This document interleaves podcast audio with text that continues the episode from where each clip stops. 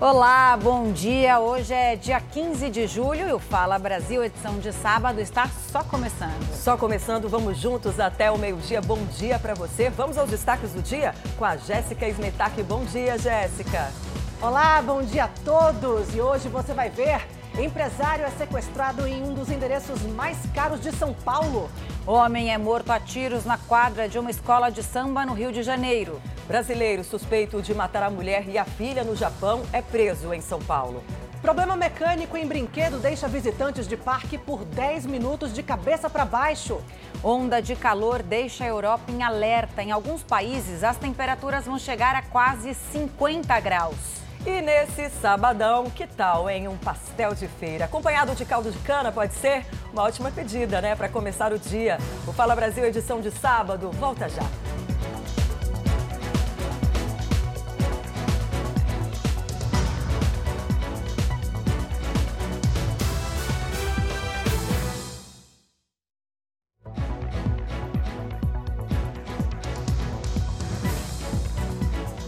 Fala Brasil de volta, agora às 7 horas e 40 minutos. Olha, em São Paulo, a cada hora uma pessoa é vítima de estelionato. E a maioria desses golpes acontece, claro, pela internet, né? Muito cuidado, né? Todo cuidado é muito pouco. E os integrantes dessas quadrilhas são jovens chamados de Raús, os novos estelionatários do Brasil. Essa é a tropa dos Raul. Onde dos cartão clonados, moleque de. Maços e mais maços de dinheiro. Celulares de última geração. Carros de luxo. Baladas, bebidas importadas, ostentação e exibição nas redes sociais. Os jovens só pensam no final de semana. Eles querem é esbanjar. Eles são os novos Raús. Dos grandes artífices desse trabalho era um estelionatário que era do Rio de Janeiro, conhecido como Raul, e aí passaram a denominar esses bandidos com esse codinome Raul. Os Raús dominam o uso dos principais e mais famosos aplicativos. Pessoas que se profissionalizam na área criminosa, fazendo ataques via web ou via telefone, mas são verdadeiras quadrilhas os golpes dos Raús são variados e bem conhecidos. Vão desde links enviados por aplicativos de mensagem para roubar senhas de bancos até envio de boletos falsos. Os estelionatários digitais ainda vendem dados de cartões de crédito e fabricam notas de real e documentos frios. São pessoas que não se exaltam, não fazem ameaças, não têm o perfil violento, muito pelo contrário, eles tentam te enganar através de um bom moço, vamos dizer assim. Ricardo foi um dos alvos dos Raús. Ele teve a senha de acesso ao site do banco bloqueada pelos criminosos. Recebeu uma ligação de uma falsa central telefônica. Sem saber que era orientado por um Raul, Ricardo acabou digitando dados que davam acesso à conta. Na ânsia de não sofrer o golpe, você bota lá o código, essas coisas. Confiei e já era tarde, mano. Qual foi o prejuízo? 70 mil reais. Para o golpe dar certo, os novos Raús precisam de um cúmplice fundamental, o chamado laranja, a pessoa que vai receber o dinheiro em nome dos criminosos. Ela sabe que a transação é ilegal e cobra para aceitar os depósitos. Empresta, vende e até aluga a conta bancária. Os dados dos laranjas são oferecidos nas redes sociais. Estão disponíveis para o crime. O grupo de mensagem é chamado Quadrilha dos Raul e tem mais de duas mil pessoas. A oferta aparece logo nos primeiros cliques. Quero comprar uma conta Lara, como é chamada a conta bancária laranja. Um usuário responde: Conta de quê? De banco. O dinheiro que essa manicure estava guardando para tirar a carteira de habilitação foi parar na conta de um laranja. Ela foi vítima do falso boleto, mais um golpe dos novos Raús. Paguei no desespero. Depois que eu paguei, que aí eu fui pensar que poderia ter caído nesse golpe. Ela recebeu esse boleto. Repare no brasão da República e na instituição que faz a cobrança. Notificação extrajudicial. A manicure pagou via Pix 288 reais.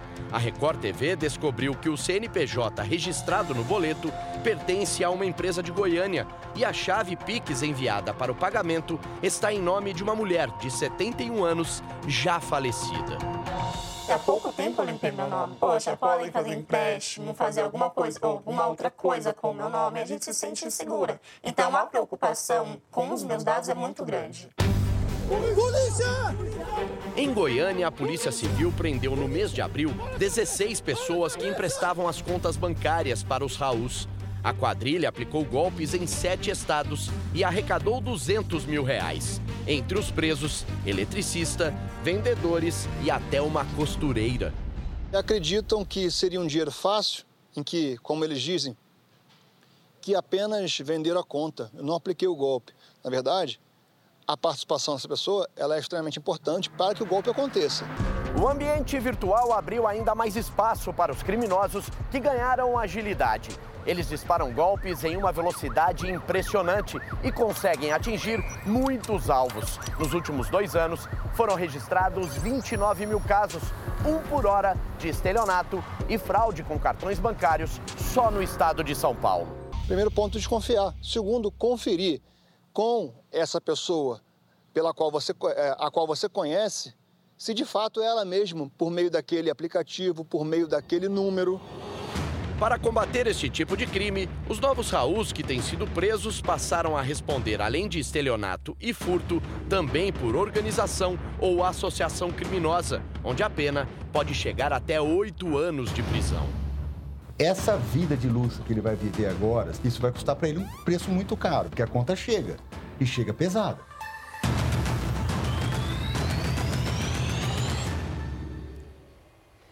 Uma casa de show foi invadida por uma quadrilha no Itaim Bibi, zona sul de São Paulo. E a repórter Beatriz Casadei está em frente ao local onde tudo aconteceu. Beatriz, bom dia. A polícia conseguiu prender alguém? Bom dia para você também. Conseguiu sim. É, quatro suspeitos foram presos pela polícia militar. Eles entraram em um mini shopping, em uma casa de shows na sequência, fizeram um arrastão. Uma loja de roupas foi furtada. Já no mini shopping, eles invadiram uma loja de equipamentos eletrônicos e outra de bebidas alcoólicas. Com a prisão dos criminosos, esses produtos eletrônicos e as bebidas foram recuperados. Os suspeitos foram detidos quando eles tentavam sair do mini shopping. De acordo com o dono da casa noturna, os presos são ex-funcionários do estabelecimento. Ele conversou com a nossa equipe de reportagem. Olha só. É a sensação de medo, né? De medo porque você não consegue confiar nas pessoas, né? Você não consegue confiar mais em funcionários, você não consegue confiar em ninguém. Né? E ainda mais que eles foram contratados, não foi nem por mim, nem pelo meu sócio, eles foram contratados por um gerente da casa, ele que contratou toda a equipe para trabalhar na casa. Todo mundo, de garçom, barman, é, inclusive um dos meninos da limpeza também estava aí junto, o chefe do bar, todo o pessoal da limpeza. E bar, tá tudo envolvido. O incêndio está consumindo uma madeireira na zona leste de São Paulo. Esse fogo começou por volta das duas da manhã. Olha aí as imagens, a gente vê o trabalho dos bombeiros ali para tentar controlar as chamas, mas o incêndio ainda não foi controlado. Nove viaturas do Corpo de Bombeiros foram deslocados até o local. Não há informações sobre feridos. Nós voltamos a qualquer momento com novidades para atualizar para você aqui no Fala Brasil.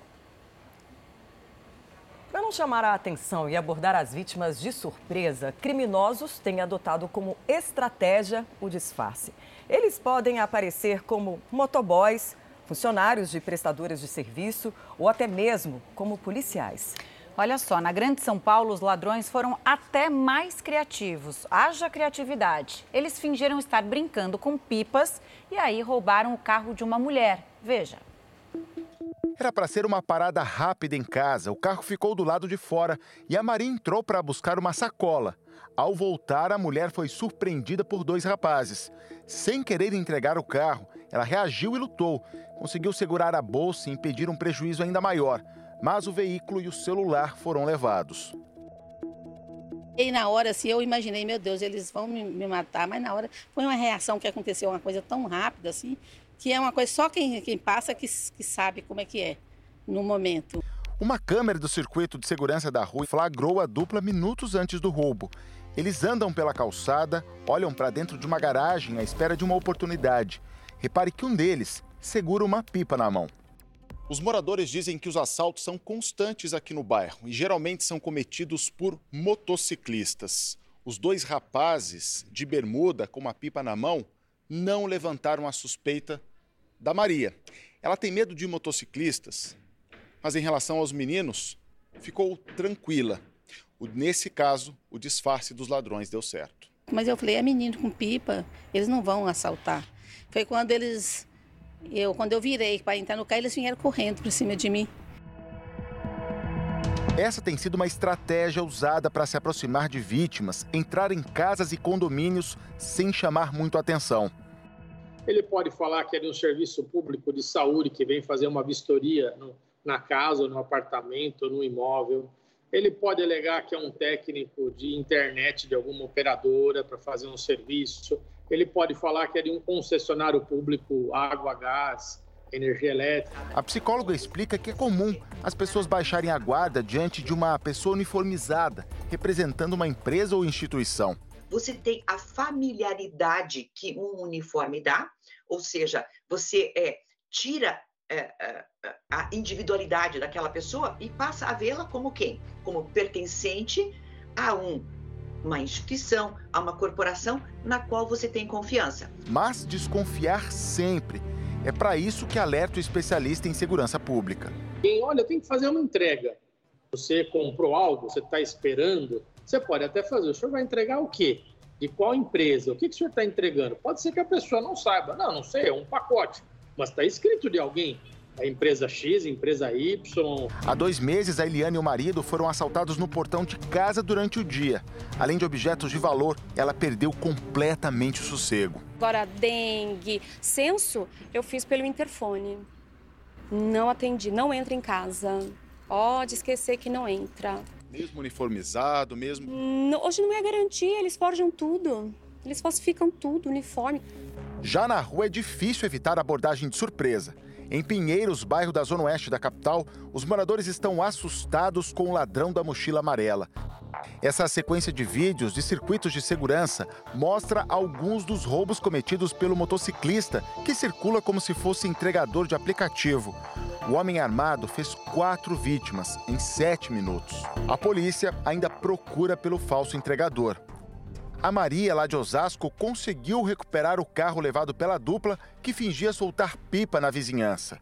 Mas a segurança em chegar e sair de casa, ela não sabe quando vai ter de volta. Hoje em dia eu tenho medo de abrir meu portão e vir aqui limpar minha calçada, andar na rua. Meu filho mora a 300 metros daqui. Eu tenho medo de, de ir na casa dele a pé. É, os bandidos à solta e a gente cada vez mais preso dentro de casa. E a polícia está analisando as imagens das câmeras de segurança do entorno do estádio do Palmeiras, em São Paulo, para tentar identificar o responsável pela morte da torcedora Gabriela Anelli, de 23 anos. A jovem morreu após ser atingida por estilhaços de uma garrafa durante uma confusão com a torcida do Flamengo. Os guardas civis que estavam no local serão chamados para depor. Os pais de Gabriela não conseguem esquecer o último contato com a filha que morreu na segunda-feira, depois de passar quase dois dias no hospital. Ela descendo da garupa da minha moto, me dando capacete. Pai, eu te amo, fica com Deus. E eu falando para ela, filha, te amo, toma cuidado. Gabriela fazia parte da maior torcida organizada do Palmeiras. Ela falou, ah, mãe, eu quero ver para comprar um apartamento. Então, assim, ela, já, ela tá os sonhos dela, ela estava namorando, acredito que, assim, é, ela estava muito feliz. O Departamento Estadual de Homicídios e de Proteção à Pessoa, o DHPP, assumiu as investigações sobre a morte de Gabriela.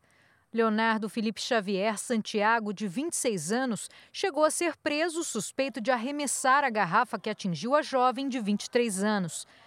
Ele foi libertado depois que o promotor Rogério Zagallo, do Ministério Público, analisou as imagens. A pessoa que foi indicada pela polícia não era a pessoa responsável pelo arremesso da garrafa que acabou redundando na morte da, da, da, Gabriela. Eu não tinha naquele instante, naquele momento, como deflagrar, ou seja, como propor uma ação penal, como fazer uma acusação formal perante uh, o Poder Judiciário com aquelas provas que a, é, a polícia me apresentou. O Ministério Público quer que a polícia ouça os guardas civis que trabalhavam no momento da confusão. Câmeras de segurança do estádio também podem ajudar a identificar o responsável pela morte de Gabriela Anelli. A partir daí, tentar chegar a entender o que aconteceu efetivamente e saber se, se só essa pessoa será processada ou se existe alguma outra pessoa, inclusive podendo até mesmo ser o Leonardo, como sendo co-responsável pela morte da Gabriela. Analisar essas imagens, segundo a segundo, é, de um lado e de outro, né, do, do portão, é, para ver esse, essa trajetória, para ver exatamente como que aconteceu. Nós vamos continuar fazendo o projeto social que ela participava. Nós vamos continuar fazendo que ela trazia só amor e paz, cativava muita amizade. Chegou a hora de saber o que está rolando no mundo dos esportes. É, e tem novidade no testamento do rei do futebol, Bruno Piscinato. Bom dia para você. Conta qual é para gente. Bom dia, Camila, para você, para as meninas, para quem acompanha o Fala Brasil. Sim, a Gemima Lemos, enteada de Pelé, foi reconhecida como uma das herdeiras do ex-atleta. Gemima é irmã de Joshua e Celeste, filhos de Pelé com a Síria Nascimento, a segunda esposa do rei do futebol. Todos os beneficiários concordaram com o pedido de reconhecimento. A herança de Pelé será dividida entre seis filhos, uma enteada e dois netos. A fortuna estimada é de 78 milhões de reais. O rei do futebol morreu no ano passado, aos 82 anos, em decorrência de um câncer no colo. Agora, outra notícia preocupante, viu? O ex-jogador e senador Romário, de 57 anos, segue internado no hospital do Rio de Janeiro. Ele chegou ao local na quinta-feira com um quadro de infecção intestinal. De acordo com o último boletim médico, Romário está tomando antibióticos e seu quadro de saúde é estável. Há dois anos, o ex-jogador passou por uma cirurgia de emergência para retirar a vesícula. O tetracampeão do mundo, que teve passagens por grandes clubes do futebol mundial, é senador pelo PL do Rio de Janeiro. E agora a seleção brasileira em segundo plano, pelo menos por enquanto. O técnico veterano Carlos Ancelotti, cotado para comandar a amarelinha, disse à CBF que a prioridade dele é o Real Madrid. Olha só. A informação foi divulgada pelo jornal espanhol Marca. Segundo o periódico, o técnico ainda pediu para o presidente da entidade brasileira baixar o tom. Edinaldo Rodrigues chegou a garantir que Ancelotti estará à frente da seleção canarinho na Copa América de 2024. O treinador tem contrato com o Real Madrid até o ano que vem. O técnico interino do Brasil é Fernando Diniz, que também comanda o Fluminense. E agora o melhor do mundo? Shows internacionais, uma super queima de fogos e uma multidão incontrolável. Essa é a expectativa para a chegada de Lionel Messi ao Inter Miami dos Estados Unidos. Uma grande estrutura já está sendo montada para a apresentação do argentino. Essas fotos mostram as arquibancadas adicionais que foram construídas para abrigar o maior número de torcedores possível. A entrada será gratuita para quem tiver ingressos para os jogos da temporada. A apresentação está programada para acontecer amanhã. O gênio da bola de 35 anos assinou um contrato de dois anos com o clube que pertence ao ex-jogador britânico David Beckham. Messi deve receber o equivalente a 315 milhões de reais por ano. Agora, presta atenção na TV, olha essa imagem. Esse gol da Lusa. A portuguesa enfrentou o São Bernardo pela Copa Paulista. O jogo estava 0 a 0 aí o Luiz Gustavo veio com a bola atrás do meio-campo, viu o goleiro adiantado e pensou: vai daqui mesmo. E foi.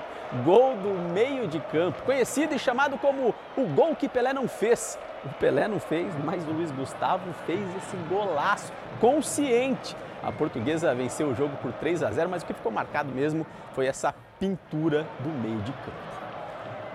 E agora uma curiosidade. A gente vai mostrar uma lontra que protagonizou uma cena no mínimo curiosa nos Estados Unidos. Ela roubou pranchas de surfistas em Santa Cruz, na Califórnia.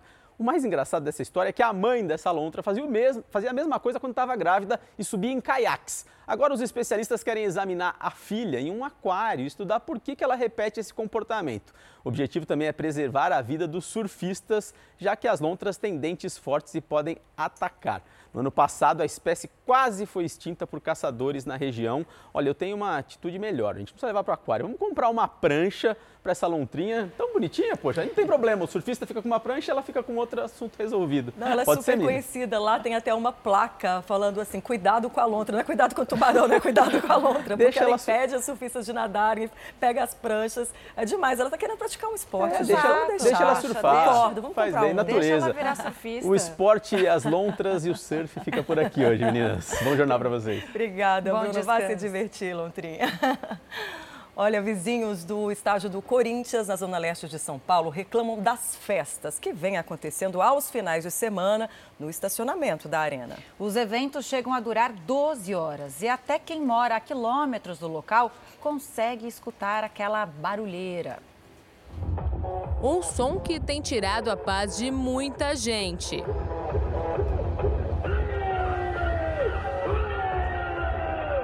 Vídeos gravados por moradores mostram as ruas desertas de Itaquera, zona leste de São Paulo, tarde da noite e o batidão sem parar.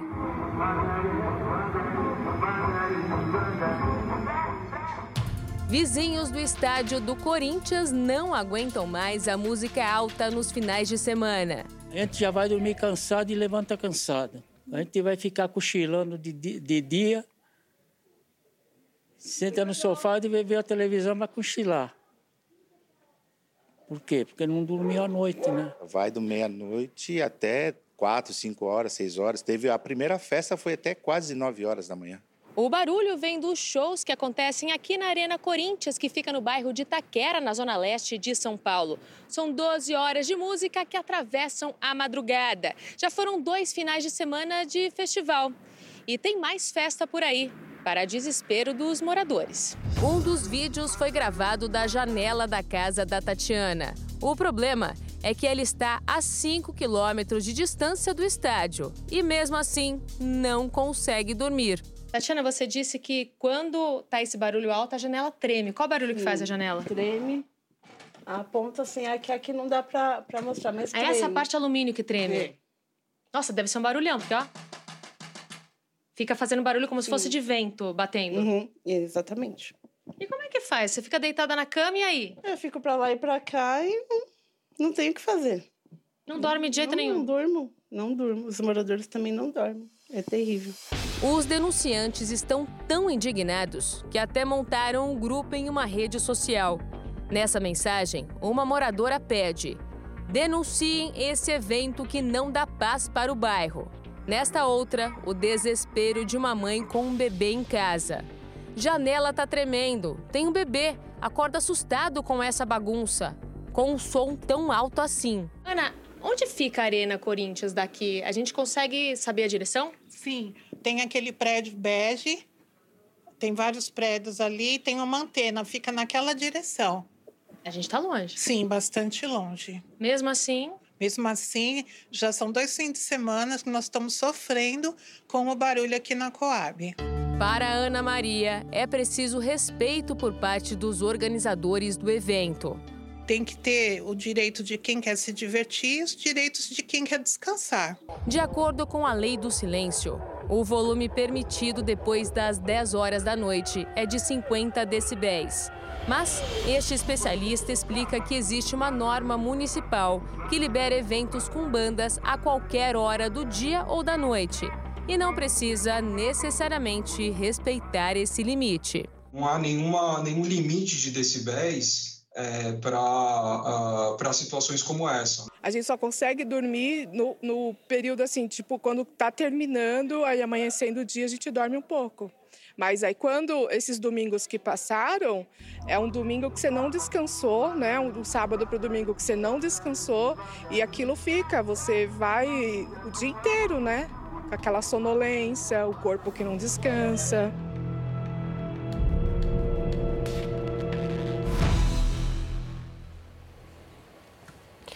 Em nota, o Corinthians disse que o evento realizado é de responsabilidade de terceiros e que teve toda a documentação liberada, assim como em outras festas realizadas no local. E informou ainda que nenhuma medição realizada ultrapassou o limite especificado, seja em ruas próximas ou em bairros vizinhos. É sempre aquela polêmica, né? De quem quer aproveitar, se divertir e fazer esses eventos e de quem mora perto. Realmente tem esse limite de volume e o limite deve ser respeitado. É preciso fazer uma fiscalização, né? Porque senão fica esse jogo de empurra-empurra. A gente está dentro do limite, pode se divertir, os vizinhos reclamam, então só fiscalizando para ver exatamente quem tem a razão aí nesse caso. O empresário é agredido e extorquido por criminosos em São Paulo. Eles exigiram 2 milhões de reais para libertar a vítima. Você vai ver ainda hoje. No próximo bloco, você já tem programa para esse final de semana? Na nossa agenda cultural tem tudo para você curtir muito. E ainda todas as informações sobre o ciclone que atinge o sul do país e que já deixou pelo menos quatro mortes. O Fala Brasil, edição de sábado, volta já.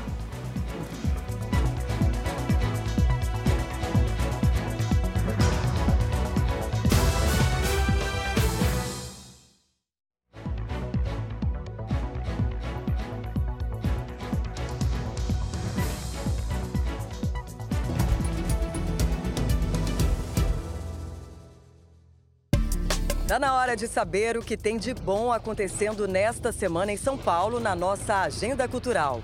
Quem aí curte dinossauros? Olha só que legal o espetáculo Mundo Jurássico. Um show de circo com muitas acrobacias e o tema pré-histórico perfeito para criançada.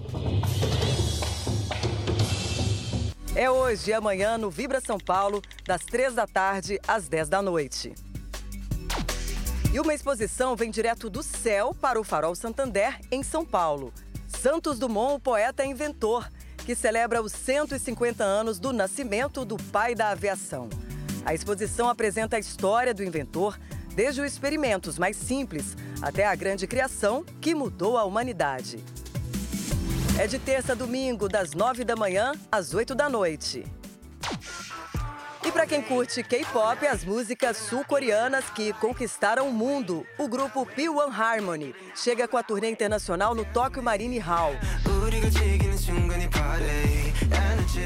O sexteto vem ao Brasil na próxima sexta-feira, às 8 da noite.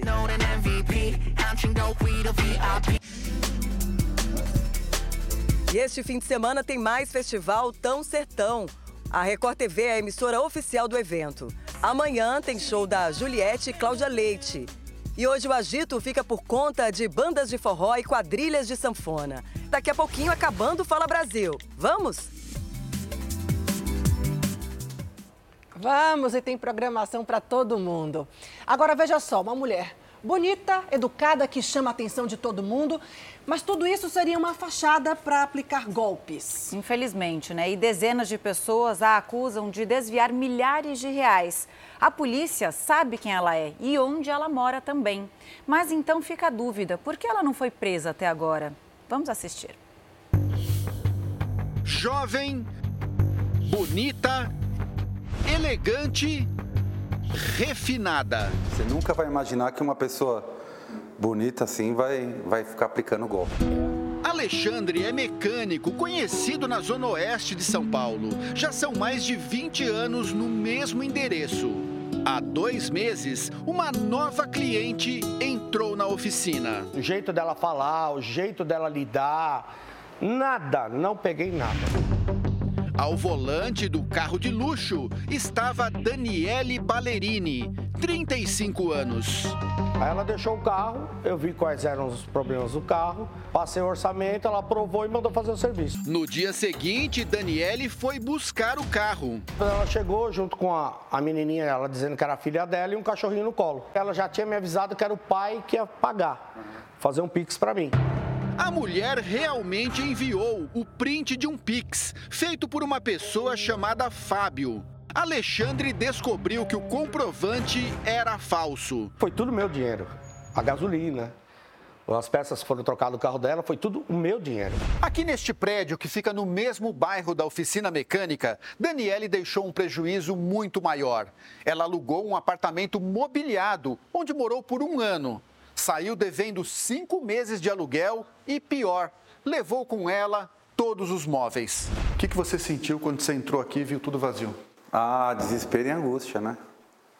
Foi uma sensação péssima, uma das piores que eu já tive, assim, na vida, assim, pelo, pelo carinho que eu tinha pelo apartamento, construir tudo do meu sonho. O empresário calcula um prejuízo de 90 mil reais. Então, apartamento está à venda e pretendo nunca mais voltar.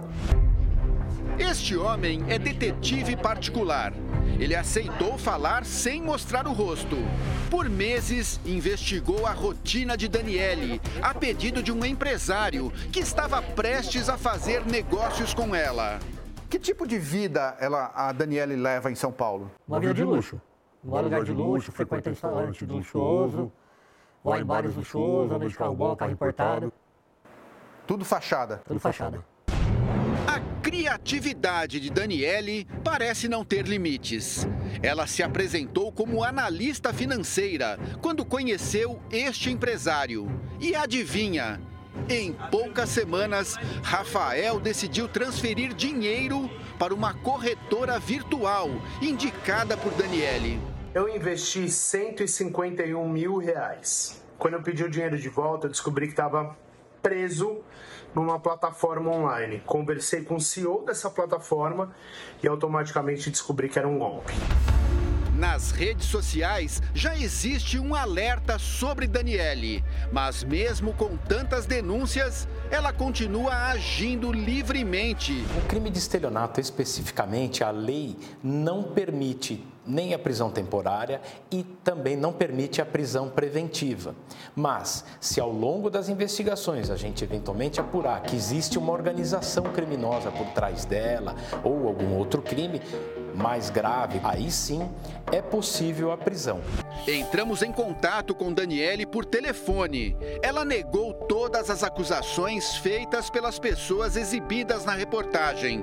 Disse que está com as contas bancárias bloqueadas e que isso tem prejudicado a atuação dela como empresária. Concordou em gravar entrevista, mas depois não respondeu mais aos contatos. Ah, tem que pagar por isso, cara, e parar com esse negócio aí, que vai ter, tem e vai ter mais gente atrás disso. Você vai conhecer agora os bastidores de um esquema que, segundo a polícia, dava uma aparência de legalidade ao dinheiro do tráfico de drogas. 11 pessoas foram presas. Elas teriam ligação com o narcotraficante Pavão, conhecido como o Senhor das Drogas, bem na fronteira do Brasil com o Paraguai. Foram 46 ações simultâneas para confiscar bens avaliados em 150 milhões de dólares, cerca de 700 milhões de reais. O mega traficante estaria no comando de tudo, mesmo dentro da cadeia. Policiais fortemente armados entraram numa cerâmica no Paraguai.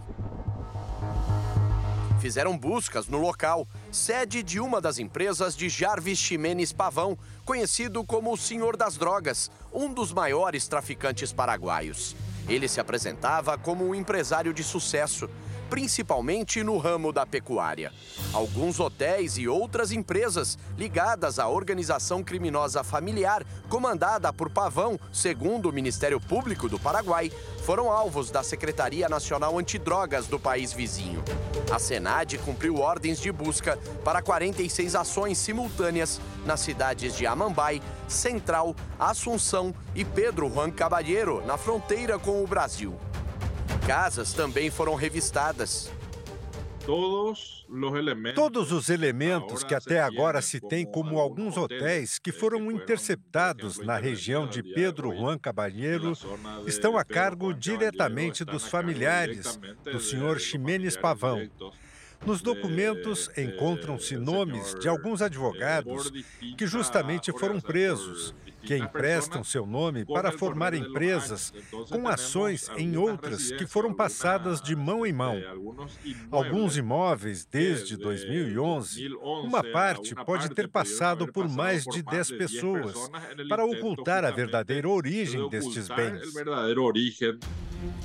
Os agentes entraram em mansões, encontraram armas, munição e uma grande quantidade de dinheiro vivo. Policiais federais do Brasil deram apoio à operação e ajudaram na prisão de 11 pessoas. Entre elas, Daniel Montenegro Menezes, marido da promotora Kátia Uemura, do Ministério Público do Paraguai. O trabalho de investigação só foi possível com o compartilhamento de informações de inteligência da equipe conjunta de investigação, a ECI, criada a partir de um acordo entre países do Mercosul.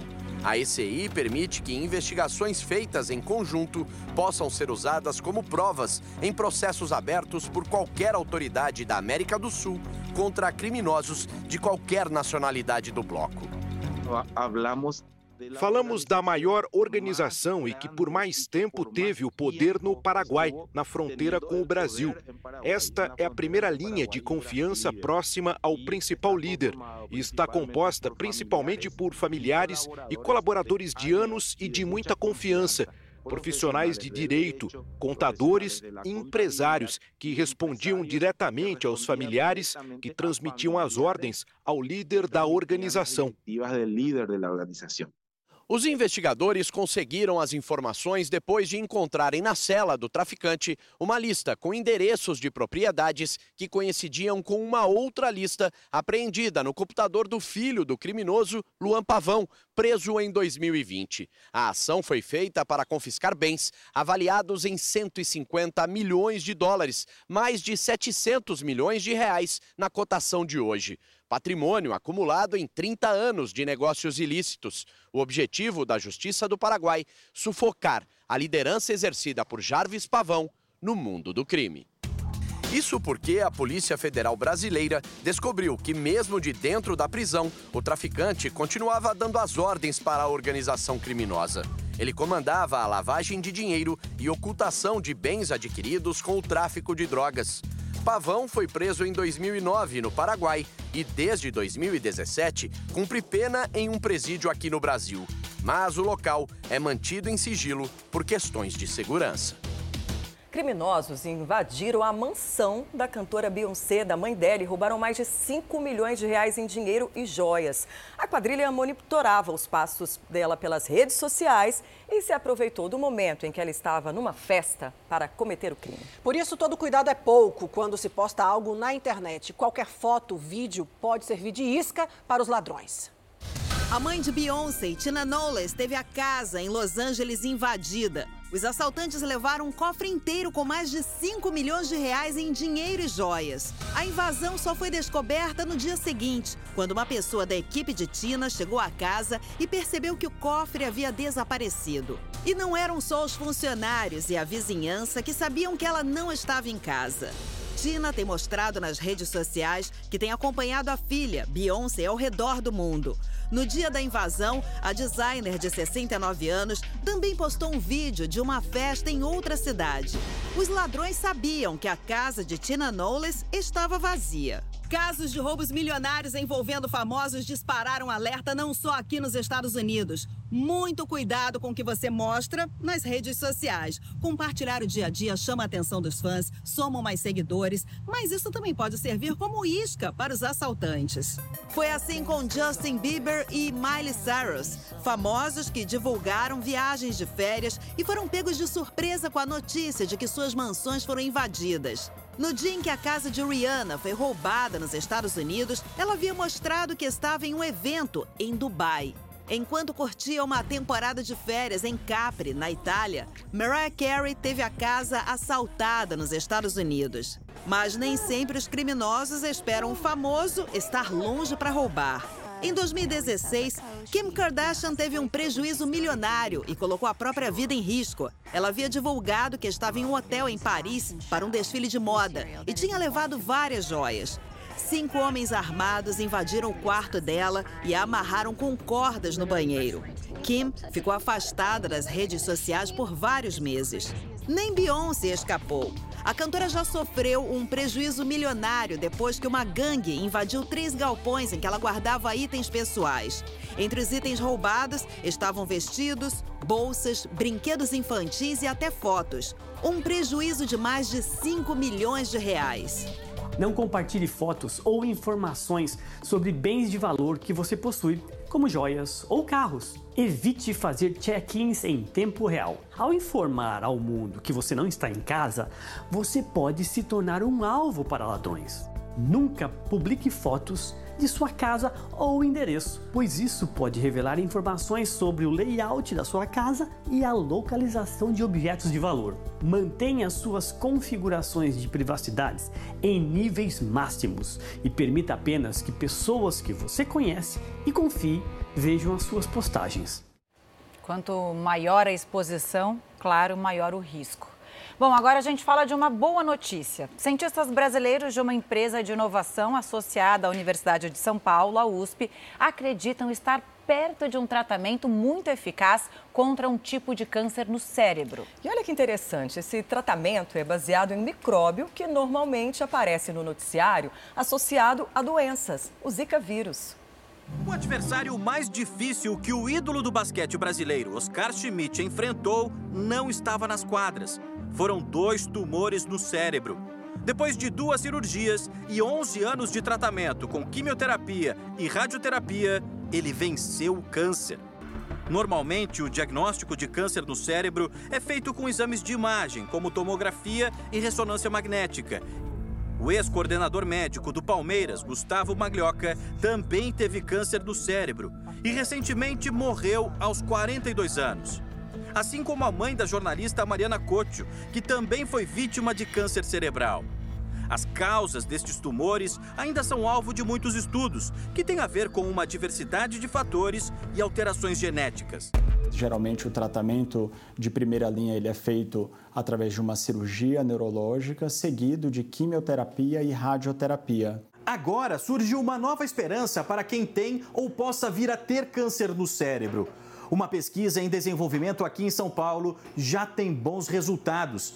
Cientistas brasileiros criaram um vírus em laboratório que promete atacar e destruir o tumor. Cientistas descobriram que o Zika vírus pode ajudar a eliminar os tumores que se instalam no cérebro. Quando a gente foi estudar o mecanismo de ação do Zika, a gente descobriu que ele gosta de um tipo de célula que só está na fase fetal dos bebês, por isso ele causa microcefalia. Mas essas células também estão presentes na massa tumoral.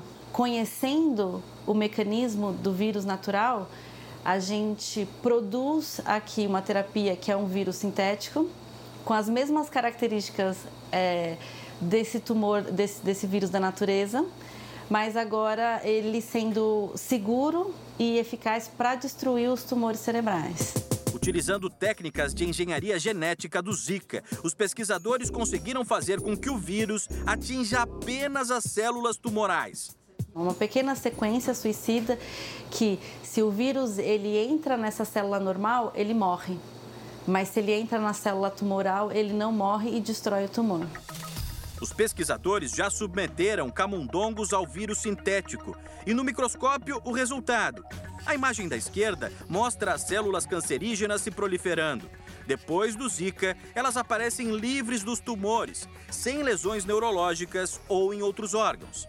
Os estudos prosseguem, na sequência com testes em humanos. Mas os pesquisadores estão agilizando os processos de industrialização para que o quanto antes seja criado um medicamento capaz de evitar procedimentos invasivos, como neurocirurgias e os efeitos colaterais relacionados aos tratamentos convencionais. Em 2026, quando tiver finalizado, conforme o programado, a fase clínica 2, para que em 2027 ele já possa entrar com a solicitação de registro. Há quatro anos, o Oswaldo está livre do tumor no cérebro mas participa de grupos de pacientes com câncer.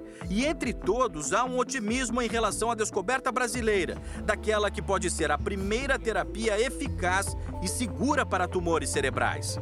E tem pessoas que não têm a oportunidade de poder estar tá fazendo a cirurgia, porque tem regiões que o cirurgião não consegue chegar, mas o Zika consegue.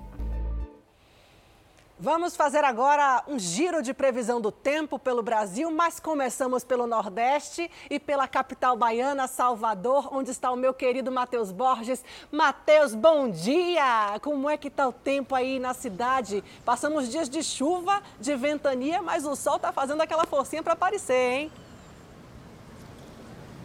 Oi, Jéssica, muito bom dia. Bom dia para você acompanhando o Fala Brasil deste sábado. exatamente, essa semana a gente teve uma semana aqui em Salvador de chuva, mas muito calor também, alguns momentos de vento forte. O fim de semana não vai ser diferente, tá? A gente está abrindo a janela do Fala Brasil aqui do Farol da Barra, na verdade da Barra, com imagens também do Farol da Barra, que aí a gente consegue observar céu claro, a parcialmente nublado. A previsão do tempo é exatamente essa para este sábado. Tem 40% de chance de chover nesse sabadão, então o baiano, o soteropolitano vai ter que sair já preparado ali com um guarda-chuva. No domingo, também vai ser a mesma coisa, tá? Só que aí a chance de chuva aumenta um pouco mais, vai para 60% de chuva fraca a qualquer hora do dia e não tem risco de alagamento. A temperatura varia entre 22 a 28 graus calorão. Importante dizer que mesmo com essa chuva fraca, aqui por exemplo da Barra, a gente está vendo imagens ao vivo da Bahia de Todos os Santos. E aí essa época do ano, Jéssica bem sabe, é o momento da gente apreciar, por exemplo, o passeio das baleias jubarte. Eu estava até aqui procurando, minha gente, uma baleia, mas não apareceu para mostrar ao vivo para você em todo o Brasil. Essa é uma época que as baleias saem da Antártida, viajam cerca aí de dois meses até as águas quentes aqui do litoral brasileiro, chegam aqui na Bahia, ficam nesse período de reprodução entre julho e novembro, mas esse sábado elas ficaram um pouco mais tímidas mas mesmo assim a gente consegue aproveitar muito da beleza e do sol, mesmo com chuva fraca a qualquer hora do dia da capital baiana. Voltamos aos estúdios do Fala Brasil. Obrigada, Matheus. E as baleias dão um show mesmo na Baía de Todos os Santos, outras localidades como Praia do Forte. Os turistas e quem é da terra também, todo mundo fica encantado. Olha só que dia lindo em Salvador, céu azul e me colocaram aqui em São Paulo com esses 10 graus. Estou batendo queixo de frio e vamos agora seguindo com a nossa previsão do tempo. De Salvador a gente desce um pouquinho para o sul da Bahia, vamos para Itacaré, onde está Camila Moraes. Oi Camila, bom dia. Fala a previsão aí para o sul. Oi, Jéssica, um ótimo dia para você, para todos que nos estão acompanhando. Tá friozinho em São Paulo e um pouquinho aqui na Bahia também, em Itacaré, nosso paraíso. Para vocês acompanharem aqui, as nuvens aumentaram, o sol também fez uma força para aparecer, mas por enquanto a previsão é de chuva a qualquer hora nesse sábado em Itacaré. O mar tá calmo, tá tranquilo, mas como tá mais geladinho, né, provavelmente o pessoal vai aproveitar mais para fazer uma caminhada, curtir a gastronomia local, que é muito boa também. Bom, no domingo o tempo vai ficar bem parecido aí, os termômetros vão oscilar entre os 20 e 27 graus. Ainda tem chance de chuva, mas é sempre bom estar no paraíso aqui como esse, né? Voltamos ao estúdio do Fala Brasil.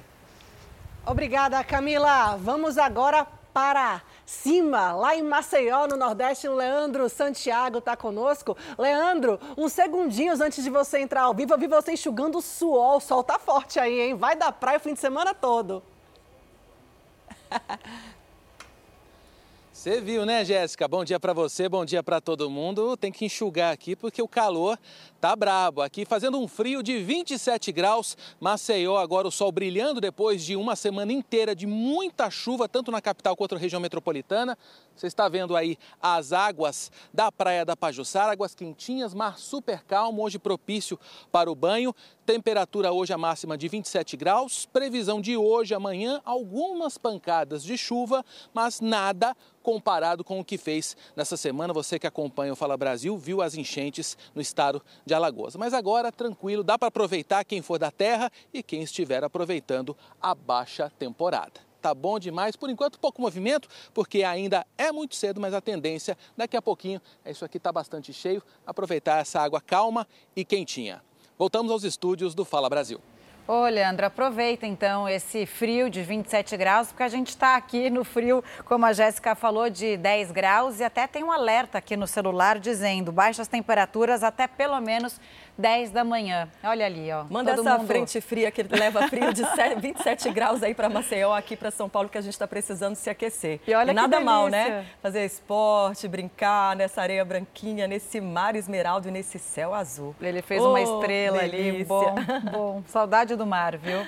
Bom, a gente vai continuar meio que assunto de oceano, aquário. Você sabia que peixes de aquário, hein, podem custar o valor de um carro de luxo? Olha, isso mesmo. E se você tiver espaço e muito dinheiro, claro, pode construir um grande aquário em casa. Olha, tem gente criando até tubarão. Exóticos, raros, coloridos, de todos os tamanhos e para todos os bolsos. Esse peixinho listrado de apenas 5 centímetros custa mais de 2 mil reais. Até barato, se comparado a esse peixão de um metro. Há quem pague por um tubarão o valor de um carro de luxo. O Marcelo trabalha com aquarismo há mais de 20 anos. Ele conta que para os apaixonados, peixe é investimento um belo aquário vai muito além da decoração da casa. A maioria dos clientes da gente olha os peixes como se fosse um pet, inclusive, né? Eles têm esse peixe como se fosse uma coisa de estimação. Os clientes da loja do Marcelo não economizam para realizar sonhos. Dois deles pagaram recentemente 300 mil reais em dois tubarões. É isso mesmo, 150 mil cada os peixes mais caros já comercializados no Brasil. Eles vieram da Indonésia, estão nesse tanque numa importadora na zona leste de São Paulo, esperando os aquários ficarem prontos. Então, são aquários grandes, tem que ter grandes comprimentos para o peixe poder nadar, né? Pelo menos 4, 5 até 10 metros. Sabe quanto vai custar o aquário para cada tubarão? De 200 mil até meio milhão até. O aquarismo virou um hobby para o Matheus há três anos. O aquário, na sala de casa, tem 26 peixes. O investimento, sabe de quanto? De 120 mil reais. Matheus, para muitos, esse valor pode ser uma loucura. Mas e para você? Ah, o aquarismo, para mim, ele virou realmente assim um hobby que, e consequentemente, uma paixão. Né? Então, cada vez mais nós queremos nos profissionalizar, oferecer o melhor para os animais também, né? Tudo aqui é vida. Só nesse peixe preto da espécie Black Tang, o Matheus pagou 14 mil reais. Nesse outro pintadinho, o empresário desembolsou 8 mil. Só de manutenção do aquário, o Matheus gasta cerca de 1.200 reais por mês. Não é um pedaço do mar aqui dentro de casa. Então, é alimentar os peixes, é cuidar dos corais, é limpar os vidros do aquário, cuidar da manutenção do equipamento. O Matheus tem planos ambiciosos. O sonho seria realmente um tanque de tubarões. Ele já está preparando o bolso e pretende trocar o apartamento por uma casa para receber um dos peixes mais cobiçados e caros do mundo. O maior predador ali do, do mar, mas realmente eu sempre fui fascinado por esses animais também. Olha, é caro, mas é lindo de se ver, viu?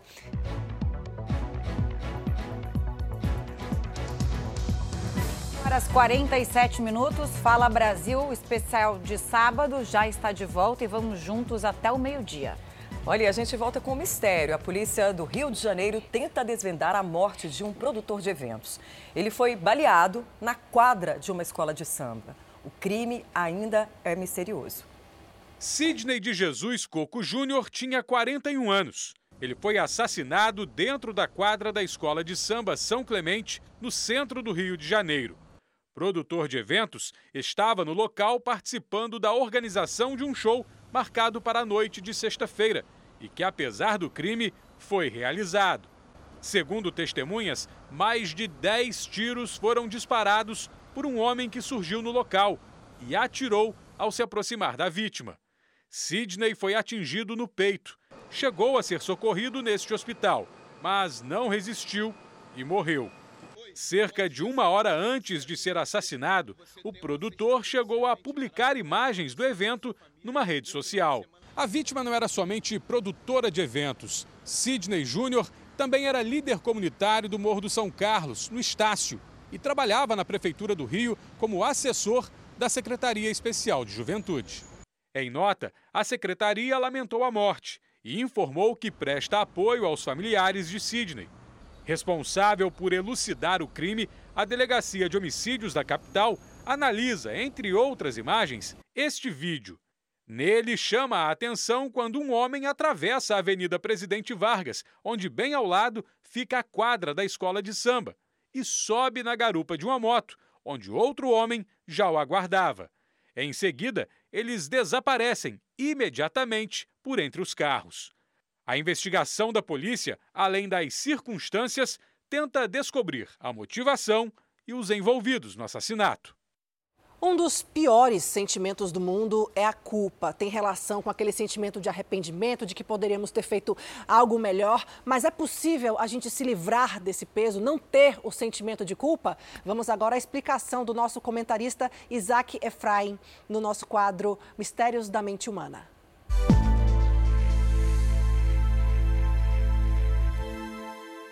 Quando a gente estabelece um ideal, a gente está imaginando que em atingindo o ideal, tudo de bom, tudo de maravilhoso, tudo de incrível vai acontecer na nossa vida.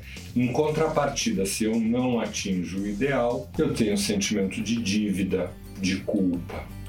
E esse sentimento tem grandes consequências, porque à medida que eu me sinto devedor, a nossa mente, o nosso pensamento, ele adquire configurações muito graves. Por quê? O nosso próprio pensamento passa a querer nos punir por não termos atingido o nosso ideal, por não termos deixado o outro satisfeito, por não termos conseguido aquilo que a gente quer.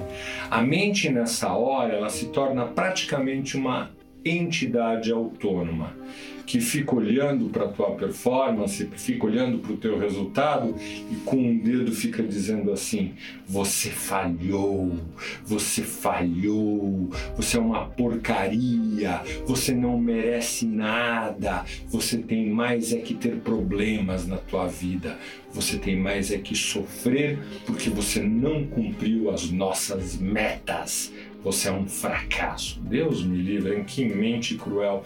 E infelizmente essa mente que tem grandes sonhos, que tem grandes aspirações, mora dentro da gente e é despertada toda vez que o sentimento de culpa surge. Ele acontece, ele é inevitável, ele vai ser diminuído se a gente não se der o direito de se cobrar tanto, se a gente não assumir ideais tão altos assim, se a gente for de verdade mais tolerante, mais compreensivo consigo mesmo, ou com o outro quando a gente quer acusar o outro de qualquer coisa, não é?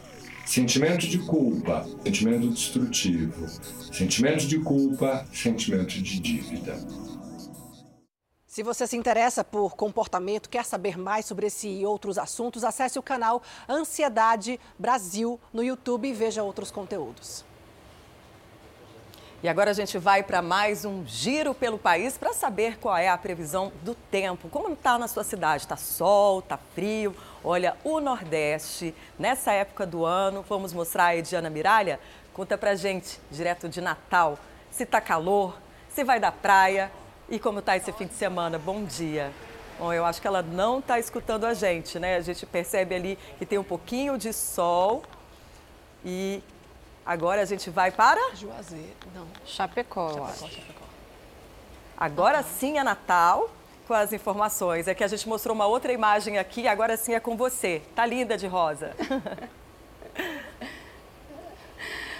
Oi, Patrícia. Bom dia para ti, bom dia a todos. É, tá um lindo de sol, lindo dia de sol por aqui, viu? Eu tô inclusive num trecho aqui do calçadão que dá acesso ao Forte dos Reis Magos, que é um dos cartões postais da cidade. Ao fundo agora, você vê imagens aí da Ponte Newton Navarro Uma ponte também, que é uma outra atração da capital potiguar. Ela foi inaugurada em 2007, aí tem 55 metros de altura, liga a zona norte da capital potiguar, a zona sul e leste da cidade. E ali, olha, coladinho na ponte, a gente tem, Patrícia, a Praia da Redinha, que é uma praia urbana muito apreciada pelos natalenses. A gente até imagina que hoje, por ser o Dia Nacional da Tapioca, deve ter sim muita gente por lá apreciando a famosa ginga com tapioca tapioca, que é um dos pratos típicos dessa praia. E a gente vê logo em seguida ali, olha, esse quebra-mar lindo, mirante da Praia da Redinha, de onde você pode apreciar o encontro aqui das águas do rio Potengi, que passa por baixo da ponte Newton Navarro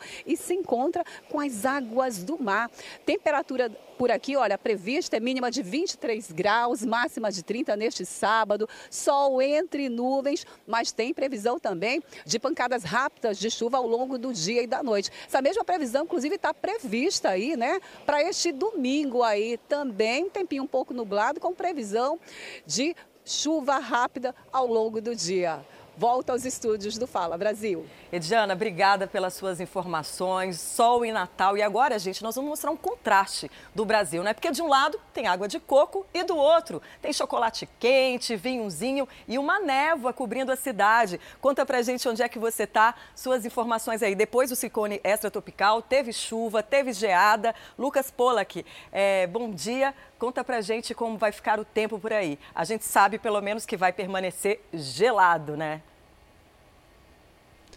Oi, Patrícia, bom dia a você e a todos que nos acompanham. É isso mesmo. Essa semana aqui por Santa Catarina teve sol, chuva, frio, vendaval, ciclone extratropical e também neve.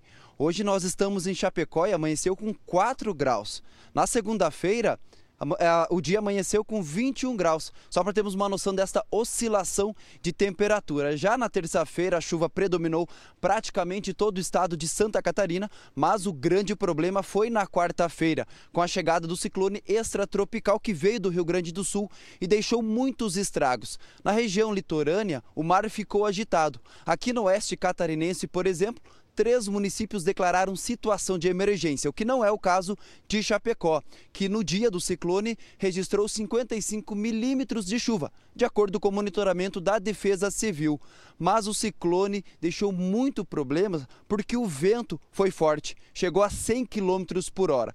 Casas ficaram destelhadas, escolas tiveram aulas suspensas porque o teto foi arrancado, placas de comércios foram parar no meio da rua plantações foram destruídas pelo granizo, além também de árvores caídas e postes arrancados, comprometendo vários pontos da cidade com a energia elétrica. Mas ó, o ciclone ele passou, durou aproximadamente 50 minutos. De lá para cá, então, as famílias vêm tentando reconstruir. E o ciclone foi embora, mas o que chegou é o que vocês estão vendo aí, ó. Essa névoa, é o ar polar, que é um ar mais seco, também acompanhado do frio. E com isso, Santa Catarina também registrou a mínima de 1 grau negativo em Urupema, que é conhecido como o município mais gelado do, de todo o país. Mas também, pela segunda vez neste ano, a neve chegou aqui no estado, nos municípios de Cruzeiro, também lá em Bom Jardim da Serra e Urubici. Olha que esses municípios são lá na Serra Catarinense, a neve chegou por lá por volta aí de mais ou menos uma hora, os turistas puderam aproveitar. Ainda não chegou em Chapecó, não tem previsão de neve aqui em Chapecó. Por enquanto, está esse nevoeiro que nós já mostramos nas imagens. Está frio, amanheceu com 4 graus, mas à tarde a expectativa é que chegue até a casa dos 18 graus. Então, por enquanto, dá para ficar com agasalho. Vocês podem ver que estou bem agasalhado, mas à tarde já dá para encarar e tirar um pouco das blusas. No meio oeste catarinense, por exemplo, amanheceu com geada. Amanhã também a previsão é para que o dia melhore, que o, que o sol predomine todo o estado de Santa Catarina, em todos os municípios. Então, enquanto isso, ó, a chuva foi embora, nós podemos fazer o seguinte: pegar o guarda-chuva, deixar de lado. Eu vou deixar ele um pouquinho aqui para quem não é do sul, não está muito acostumado. Mas o nosso bom e velho chimarrão está sempre nos acompanhando. Aliás, tanto no calor, mas principalmente agora no frio, Patrícia. Chimarrão é nosso velho companheiro. Eu volto ao estúdio aí do Fala Brasil. Que delícia, esquenta, temperaturas negativas aí na Serra Catarinense. Teve neve para os turistas, que a gente vai mostrar daqui a pouquinho as imagens. Obrigada, viu, pelas suas informações. A gente queria mostrar esse contraste aqui, ó. Do sul, a gente vai para o Nordeste, do chimarrão para aquecer aí quentinho. Água de coco, Darcy? Conta pra gente. Bom dia para você aí, direto do Maranhão. Conta as informações aí da previsão do tempo. Lá eles estão bastante agasalhados. Aí, vai da praia? Bom dia, Patrícia. Bom dia a todos que acompanham Fala Brasil. Água de coco, viu? Porque por aqui, na capital maranhense, na Ilha do Amor, o dia já amanheceu ensolarado, dia de muito sol super combina com praia, que inclusive já estou aqui diretamente da praia da Litoranha, no Calhau, um dos cartões postais da nossa Ilha do Amor. Muita gente já começa a chegar por aqui para fazer aquela caminhada, aquela atividade física e tomar aquele banho de mar. Por aqui a mínima é de 27 e a máxima é de 32 graus. Amanhã no domingo não muito diferente né, o dia deve começar nublado, mas logo o sol volta a aparecer. A mínima é de 27 e a máxima é de 32 graus. De volta aos estúdios do Fala Brasil. Olha que interessante, né? Mínima, mínima de 27 graus aí no norte, no Maranhão, e lá no sul 4 graus com sensação térmica com certeza bem menor, né? Um agasalhado tomando um chimarrão quentinho e a outra na praia ali, né, com essa ventania e essa imagem também bonita. As duas imagens muito bonitas e aqui no Fala Brasil Nos é tão extremos, gostoso, né? Nos, extremos, extremos, neve de um lado e praia do outro. E Delícia, é tão gostoso né? que a gente consegue viajar pelo Brasil, né? Olha lá, enquanto a gente tem praia e céu claro, no outro uma névoa, né? E bem frio. Aqui em São Paulo também um frio de pelo menos 10 graus neste momento. Agora a gente segue aqui com o nosso noticiário porque a Prefeitura de Vitória aumentou o número de escolas com ensino em tempo integral. Além das aulas, os alunos realizam diversas atividades. O objetivo é melhorar a qualidade do ensino.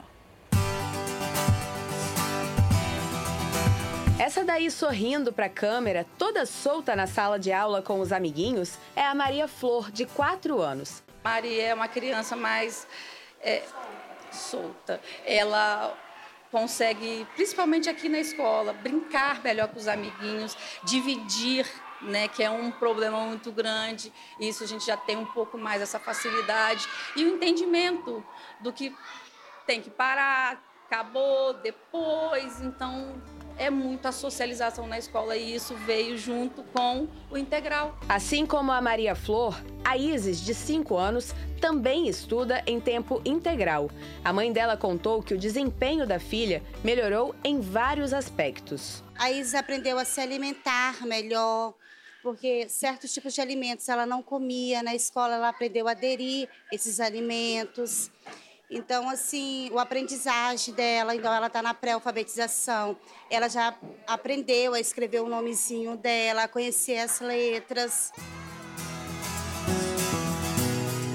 Em Vitória, a Secretaria de Educação busca a ampliação do ensino em tempo integral, conforme a meta estabelecida pelo Plano do Governo Federal. Em 2021, a rede municipal ofertava 1.131 vagas em quatro unidades de ensino. Em setembro de 2021, a atual gestão regulamentou a implantação do tempo integral também na educação infantil do município, o que permitiu a expansão da modalidade na cidade. Atualmente, são ofertadas mais de 5 mil vagas em 17 escolas. Outras oito unidades estão em transição. Além das disciplinas básicas como matemática, português, ciências, os alunos também têm a oportunidade de ter contato com coisas novas, novas experiências. Tudo isso é fundamental para o desenvolvimento desses estudantes. Qual clube que você gosta de participar? Cinema. Como é que é o clube do cinema? A gente faz uma pipoca e a gente filme. Né, a criança ela entra aqui às sete horas, tem a proposta do momento acolhedor, depois tem as atividades né, que eles são realizados de acordo com cada faixa etária, né, de desenvolvimento do pedagógico, cognitivo, né? E também tem um momento integrador que abrange o banho, o repouso, a alimentação, e isso tudo né, bem planejado, de acordo com a, a, a proposta da escola, do nosso projeto pedagógico, não é creche, não é apenas deixar a criança aqui, mas sim qualificar esse tempo que ela está aqui dentro, né? A Daniele é professora de inglês e responsável por projetos da escola. Ela contou que alunos e professores convivem como uma família. Nós também viramos tutores. Cada professor, cada funcionário aqui é tutor de 10 alunos. E o que, que seria a tutoria? É a gente estar tá mais próximo daquela criança. Ah, eu preciso conversar. Vamos conversar? Para essa especialista em educação, a eficácia do ensino em tempo integral depende da diversificação, da oferta de novas experiências. Não se trata apenas de ampliar o tempo que a criança permanece dentro da escola, mas como esse tempo ele é aproveitado, ele é desenvolvido e ele é articulado com outras experiências tão importantes quanto as experiências cognitivas próprias do currículo básico dentro da unidade escolar. Temei aqui hoje sendo integral é muito importante aqui para a comunidade, principalmente em que é a possibilidade que a mãe ou o pai tem de trabalhar, de buscar qualificação e de estudar. Isso é a possibilidade do quê? Que aquela família tem de estar melhorando.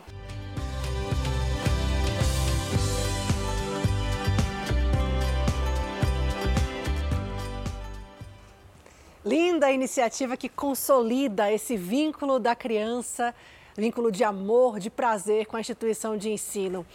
E agora trazendo o cenário político aqui para o Fala Brasil, durante o lançamento do novo programa Mais Médicos, o presidente Lula descartou qualquer possibilidade de Nízia Trindade deixar o Ministério da Saúde. Mas em agosto, depois do recesso parlamentar, alguns cargos podem ir para partidos aliados.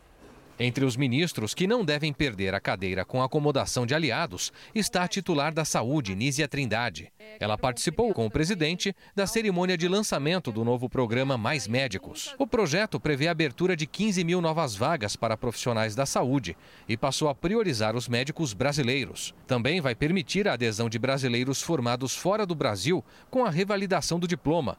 E, por último, de profissionais estrangeiros. Tem pessoas tem pessoas e tem funções que são uma coisa da escolha pessoal do presidente da República. Eu já disse publicamente, a Nízia, ela não é ministra do Brasil, ela é minha ministra. Ela tem uma função a cumprir. E ela sabe que a única perspectiva que ela tem de sair é se ela não cumprir a função correta dela. Ela sabe, isso vale para mim, vale para todo mundo. Partidos do chamado Centrão pressionam o governo para fazer indicações nos ministérios em troca de apoio nas pautas de interesse do executivo no Congresso. Entre as possíveis substituições, depois do recesso parlamentar, estão a ministra do Esporte, Ana Moser, e a presidente da Caixa, Maria Rita Serrano. Integrantes do governo tentam abrir espaço para acomodar as duas aliadas e não gerar ruídos no processo. A entrada de aliados não será somente no primeiro escalão do governo. Secretarias e outros órgãos também podem receber indicações. É o caso da FUNASA, Fundação Nacional de Saúde, que o governo tentou acabar. O presidente determinou a criação de uma comissão para discutir a reinstalação do órgão. Lula também defendeu a medida do Ministério da Educação de encerrar o projeto de escolas cívico-militares. Não é a obrigação do MEC cuidar disso. Se cada estado quiser criar, que crie. Se cada estado quiser continuar pagando, que continue. Mas o MEC tem que garantir a educação civil igual para todo e qualquer filho de brasileiro ou brasileiro. O Conselho Nacional do Ministério Público analisa a denúncia contra procuradores e promotores do Rio de Janeiro. E o jornalismo da Record TV teve acesso ao pedido feito pela defesa do empresário Sérgio Misrai. Ele diz que foi forçado pelos integrantes da Operação Lava Jato do Rio a mentir na delação premiada que levou Marcelo Crivella, então prefeito do Rio, à prisão em 2020. A Operação Câmbio Desligo da Lava Jato do Rio mirava em suspeitos de lavagem de dinheiro e evasão de divisas. Entre os denunciados estava o empresário Sérgio Misrai, apontado como um fornecedor de dinheiro vivo para o esquema. Ele ficou 230 dias preso e só ganhou a liberdade após fazer uma delação premiada. O documento serviu de base para o Ministério Público Estadual requerer a prisão do então prefeito do Rio, Marcelo Crivella, em dezembro de 2020. Ele foi acusado de chefiar um esquema de corrupção na administração municipal. Porém, o empresário diz que só fez a delação ao sofrer tortura psicológica e moral. Sérgio Misrai afirma que foi forçado a dizer sobre condutas as quais desconhece e que por essa razão não praticou, sofrendo ameaça ao ouvir que sua esposa e seus filhos também seriam presos. E que, diante do cenário de caos, já cansado de tanta humilhação e com o psicológico abalado, não restou outra saída que a aceitação dos termos impostos pelos procuradores. O documento, encaminhado ao Conselho Nacional do Ministério Público, cita os 10 procuradores federais que teriam pressionado o empresário. Eles acabavam, segundo os relatos dos clientes, eles pontuavam o que eles queriam ouvir. Mas o que se observou foi o atropelamento de fases, um atropelamento de uma investigação. Porque a colaboração, ela não é uma prova, ela é um meio de prova do qual se utiliza para realizar as investigações. E isso não ocorreu. Utilizaram esses anexos, essas colaborações, como a prova principal, sem sequer investigar. Em nota, o Ministério Público Federal disse que os fatos narrados são falsos, fantasiosos e sem prova, razão pela qual providências serão adotadas. A defesa de Sérgio Misrai pede que sejam aplicadas medidas disciplinares contra os envolvidos. O Conselho Nacional do Ministério Público informou que abriu uma reclamação disciplinar para acompanhar o caso. O documento também cita a intervenção do Ministério Público do Estado. Segundo o relato, o MP passou a pedir informações sobre o então prefeito Marcelo Crivella e outros políticos aliados, mas Sérgio Misrai negou vínculo ou contato. Crivella chegou a ficar 21 horas preso e depois passou ao regime de prisão domiciliar. Em maio do ano passado, ele foi inocentado por falta de provas. É mais uma prova da minha inocência. Confio no Conselho Nacional do Ministério Público de que, de maneira isenta, imparcial, agora saberá colocar essas coisas no lugar certo. Não são as primeiras denúncias contra esses procuradores, já existem outras. Essas vêm apenas acrescentar a essa, essas condutas absolutamente inaceitáveis. Os moradores do ABC Paulista, na Grande São Paulo, já podem levar os seus animais de estimação para receber atendimento gratuito em uma unidade de saúde, com serviços mais simples, e também um hospital público para problemas mais complexos. A novidade foi aprovada pela população. Veja tudo no quadro SOS Pet. Se você tem um pet em casa, com certeza você cuida com muito amor, muito carinho, mas algumas vezes eles podem ficar doentes ou se machucarem. E aí você precisa recorrer a um médico veterinário. Em São Caetano, cidade do ABC Paulista, acaba de ganhar uma unidade básica de saúde animal com atendimentos gratuitos, que vai ser muito bom para o seu pet, para você e para o seu bolso. Então, fica ligado hoje no SOS Pet que a gente vai falar disso.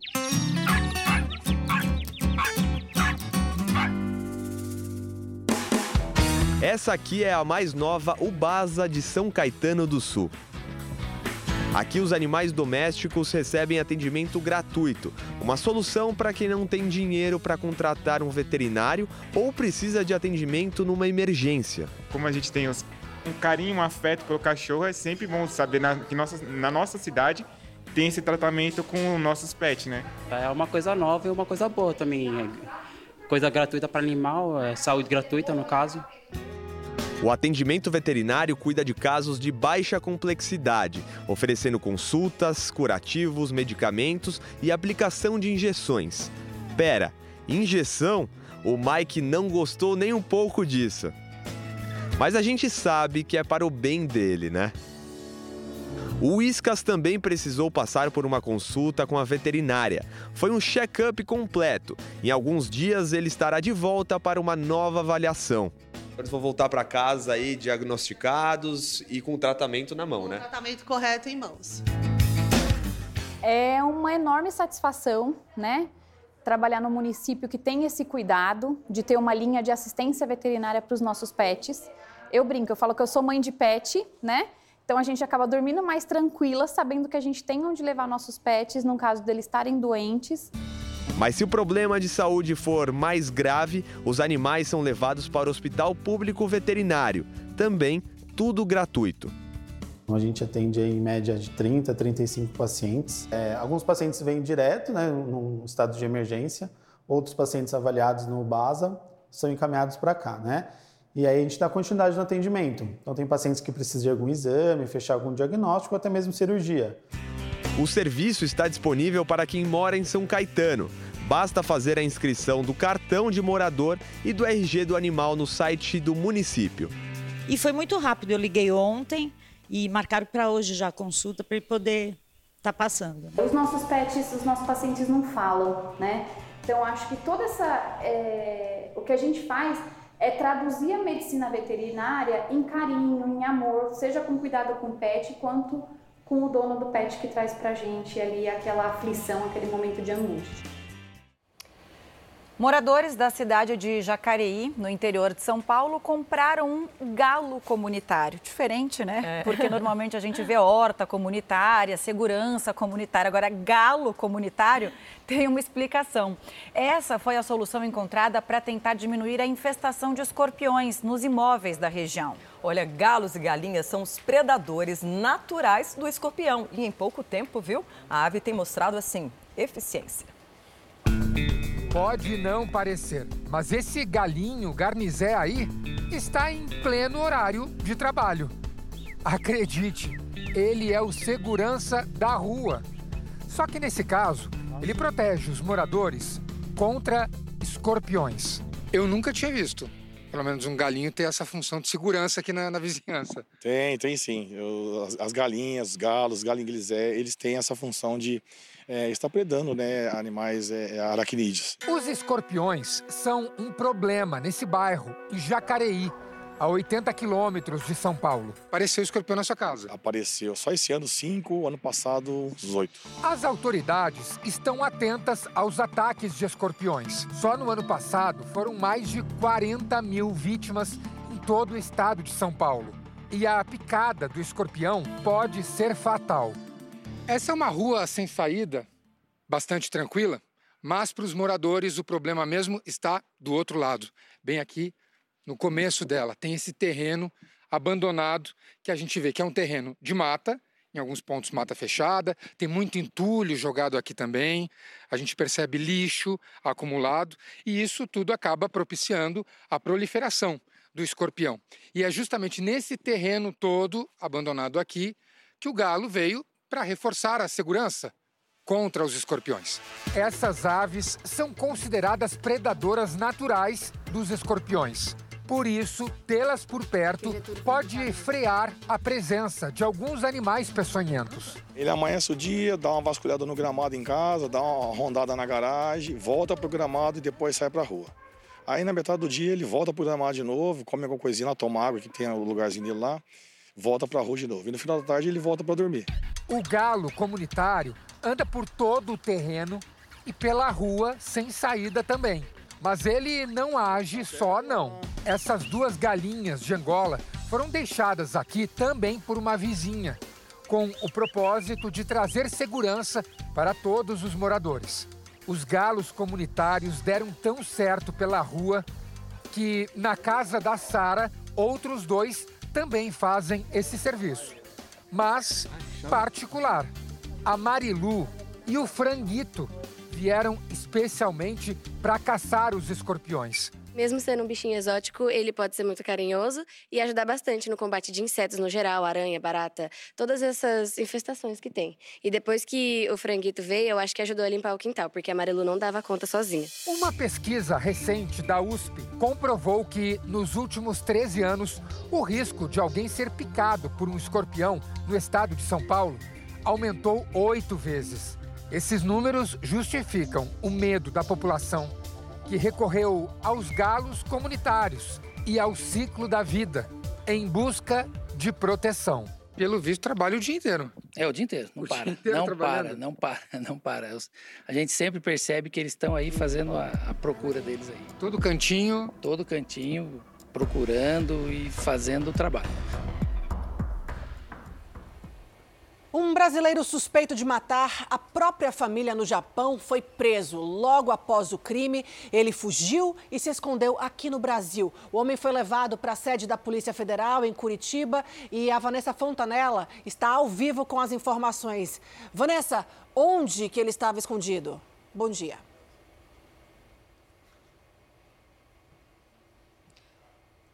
Oi, Jéssica. Ótimo dia para você e a todos que nos acompanham. Olha, Anderson estava escondido em São Paulo e foi preso ontem à tarde, no momento em que pegava um carro de aplicativo. Em seguida, ele foi transferido para Curitiba e chegou, chegou à sede da Polícia Federal já no período da noite. O mandado de prisão foi expedido pela 13ª Vara Federal de Curitiba e foi cumprido no endereço do suspeito. Também ontem, a Polícia Federal cumpriu o mandado de busca e apreensão na casa do irmão do suspeito, em Cambé, no norte do Paraná, cidade que fica próxima a Londrina. Anderson Robson Barbosa é o principal suspeito de matar a esposa e a filha de três anos de idade. O crime aconteceu em agosto do ano passado no Japão. Desde então, segundo a polícia japonesa, ele era procurado em uma cooperação pelas autoridades do Japão e também com a Polícia Federal aqui do Brasil. Anderson é natural de Londrina e deve ficar preso aqui em Curitiba, onde deve ser julgado e também pode responder então, né, a processo criminal pela morte da família. Voltamos ao estúdio do Fala Brasil. Obrigada, Vanessa, pelas informações. Olha, imagine pagar uma taxa para sair de casa com o carro. Em várias cidades do mundo, essa foi uma maneira encontrada para diminuir o trânsito. É o caso de Nova York, nos Estados Unidos. Dá só uma olhada. Nova York tem o maior índice de congestionamento de veículos nos Estados Unidos. Para ter uma ideia, em média, um nova-iorquino passa 10 dias por ano parado no trânsito. Nos horários de pico, a média de velocidade é de 19 km por hora. E o trânsito não traz só perda de tempo e dor de cabeça. O meio ambiente também sofre as consequências. Por ano, Nova York é responsável pela liberação de quase uma tonelada de gás carbônico na atmosfera. Alternativa para evitar os carros não faltam por aqui. E agora, o novo plano do governo americano tenta estimular ainda mais o uso de outros meios de transporte. Até o fim do ano, Nova York irá implementar uma taxa de congestionamento. Pense nela como um pedágio. As regiões com mais lentidão serão marcadas e cada carro que entrar nessa área durante o horário de pico terá que pagar uma taxa para circular por ali. A região conhecida como Lower Manhattan, o centro financeiro de Nova York, é uma das áreas mais congestionadas da cidade. Por isso, o pedágio urbano vai começar a ser cobrado por aqui. O motorista que entrar nessa região terá que desembolsar entre 43 e 110 dólares para circular, por exemplo, na Times Square. Existem casos de que o pedágio urbano ele é adotado para desestimular, por exemplo, é, poluentes na atmosfera. E existem casos que o pedágio urbano é implementado para desestimular que as pessoas saiam com carros particulares individuais. Essa será a primeira cidade americana a implementar a taxa de congestionamento. Se der certo, ela pode ser expandida para outros lugares. Mas a ideia não é novidade fora dos Estados Unidos. A taxa é aplicada há anos em Singapura, Estocolmo e Londres. Nessas cidades, os índices de acidentes e congestionamento diminuíram consideravelmente. O projeto não é apoiado por todo mundo. Nós já pagamos impostos altos, já tem muito pedágio por aqui. Esse taxista está preocupado com o prejuízo que terá no trabalho, já que não pode evitar os caminhos com mais movimentos. Para os taxistas, a taxa será paga apenas uma vez por dia. Mesmo assim, nós teremos que pagar do nosso próprio bolso todos os dias. O governo já recebe os impostos do nosso trabalho. Agora terá mais um e ainda por cima diário. Aí é demais. Moradores da periferia da cidade, que não têm acesso ao metrô, também reclamam. A Prefeitura de Nova York busca maneiras de não prejudicar esses trabalhadores. Segundo os apoiadores do projeto, ele vai incentivar a valorização dos pedestres e, consequentemente, trazer mais investimentos para os transportes públicos. Para este outro especialista, nem todo lugar está preparado para a taxa de congestionamento. É preciso que a cidade ofereça meios alternativos de transporte para a população deixar o carro de lado. Mesmo tendo já um transporte público já com uma grandes ofertas, quantas é, várias modalidades de transporte, essa taxa é, também ela precisa ser convertida à melhoria do transporte público é, sempre. E aí, será que a gente pode imaginar uma ideia dessas acontecendo algum dia nas cidades brasileiras? Aqui em São Paulo, nós tivemos o caso da restrição de caminhões por horários determinados ao longo do dia. Nós temos o rodízio de veículos que acontecem é, também dentro da cidade de São Paulo. Eu acredito que é uma evolução. É, nós precisamos olhar para isso como uma possibilidade futura e até mesmo uma evolução para que nós possamos entregar para a população um transporte coletivo de qualidade. É, de fato, o trânsito em Nova York é caótico, dependendo do horário, você fica preso mesmo no trânsito e o transporte público deixa a desejar. E a gente continua nesse noticiário internacional. Atenção, você que está com viagem marcada para a Europa. A gente saiu de Nova York e vai para a Europa. O continente enfrenta uma onda de calor extrema. E nos próximos dias vai ser ainda pior. A gente conversa agora com a nossa correspondente Patrícia Nielsen. Patrícia, boa tarde aí para você. Os termômetros podem marcar até 48 graus, mas Londres a gente sabe que sempre a temperatura é um pouco mais amena. Vocês vivem o calor, mas de qualquer forma não chega a tudo isso, né? Quais são os piores lugares e como está o tempo aí? Estou vendo que você está de blusa e está ventando hoje. Oi, bom dia para vocês aí no Brasil. Pois é, aqui em Londres essa semana, né, o calor deu uma trégua, temperatura amena por volta de 19 graus, ventando bastante, chovendo também. Agora, a preocupação na próxima semana é com o sul da Europa, né? Existe uma previsão aí de extremo calor para a próxima semana. O sinal, né, o alerta é o vermelho, que só é emitido quando existe aí risco de saúde para as pessoas, que é o caso, viu? É muito preocupante, porque a previsão para a próxima semana é que os termômetros cheguem a marcar 48 graus. E um dos países mais afetados é a Itália, né? 16 cidades estão em alerta, incluindo pontos históricos como Roma, Florença, Veneza e Bolônia. O governo italiano pediu, inclusive, que, que, as pessoas que estão nessa região, a partir de hoje, né, que evitem sair às ruas entre 11 da manhã e 6 horas da noite. Outro país na Europa que também está adotando medidas para proteger a população contra essas condições extremas de calor é a Grécia. Essa semana chegou a fazer 40 graus por lá. E uma das atrações turísticas mais visitadas, que é a Acrópole, chegou a ficar fechada durante as horas mais quentes do dia, entre meio-dia e 5 da tarde. Bom, a Agência Espacial Europeia, que monitora tanto a temperatura do mar quanto da terra, divulgou aí uma lista com os países que devem enfrentar condição extrema na próxima semana. Além da Itália e da Grécia, que eu já citei, também estão Espanha, França, Alemanha e Polônia. O Reino Unido, como eu já falei, ficou de fora dessa lista, pelo menos dessa vez. Tá? Depois de enfrentarmos aí o mês de junho mais quente das últimas décadas, a temperatura agora é mais amena, faz muito, tem muito vento por aqui, também chuva e a temperatura, como eu disse, por volta de 19 graus hoje. Essa semana tem sido assim, né? Muito agradável. E os meteorologistas explicam, eles dizem que isso ocorre porque o jato que alimenta o clima quente europeu se deslocou para o sul, deixando aí o Reino Unido de fora dessa lista, pelo menos na próxima semana, né? Vamos ver quanto tempo dura essa brisa aqui em Londres. Volto com vocês no estúdio. Vamos ver, né? Você conta aqui pra gente no Fala Brasil. E aí, são indícios da é, mudança climática, como a gente vê isso, né? Tanto no Brasil quanto no exterior.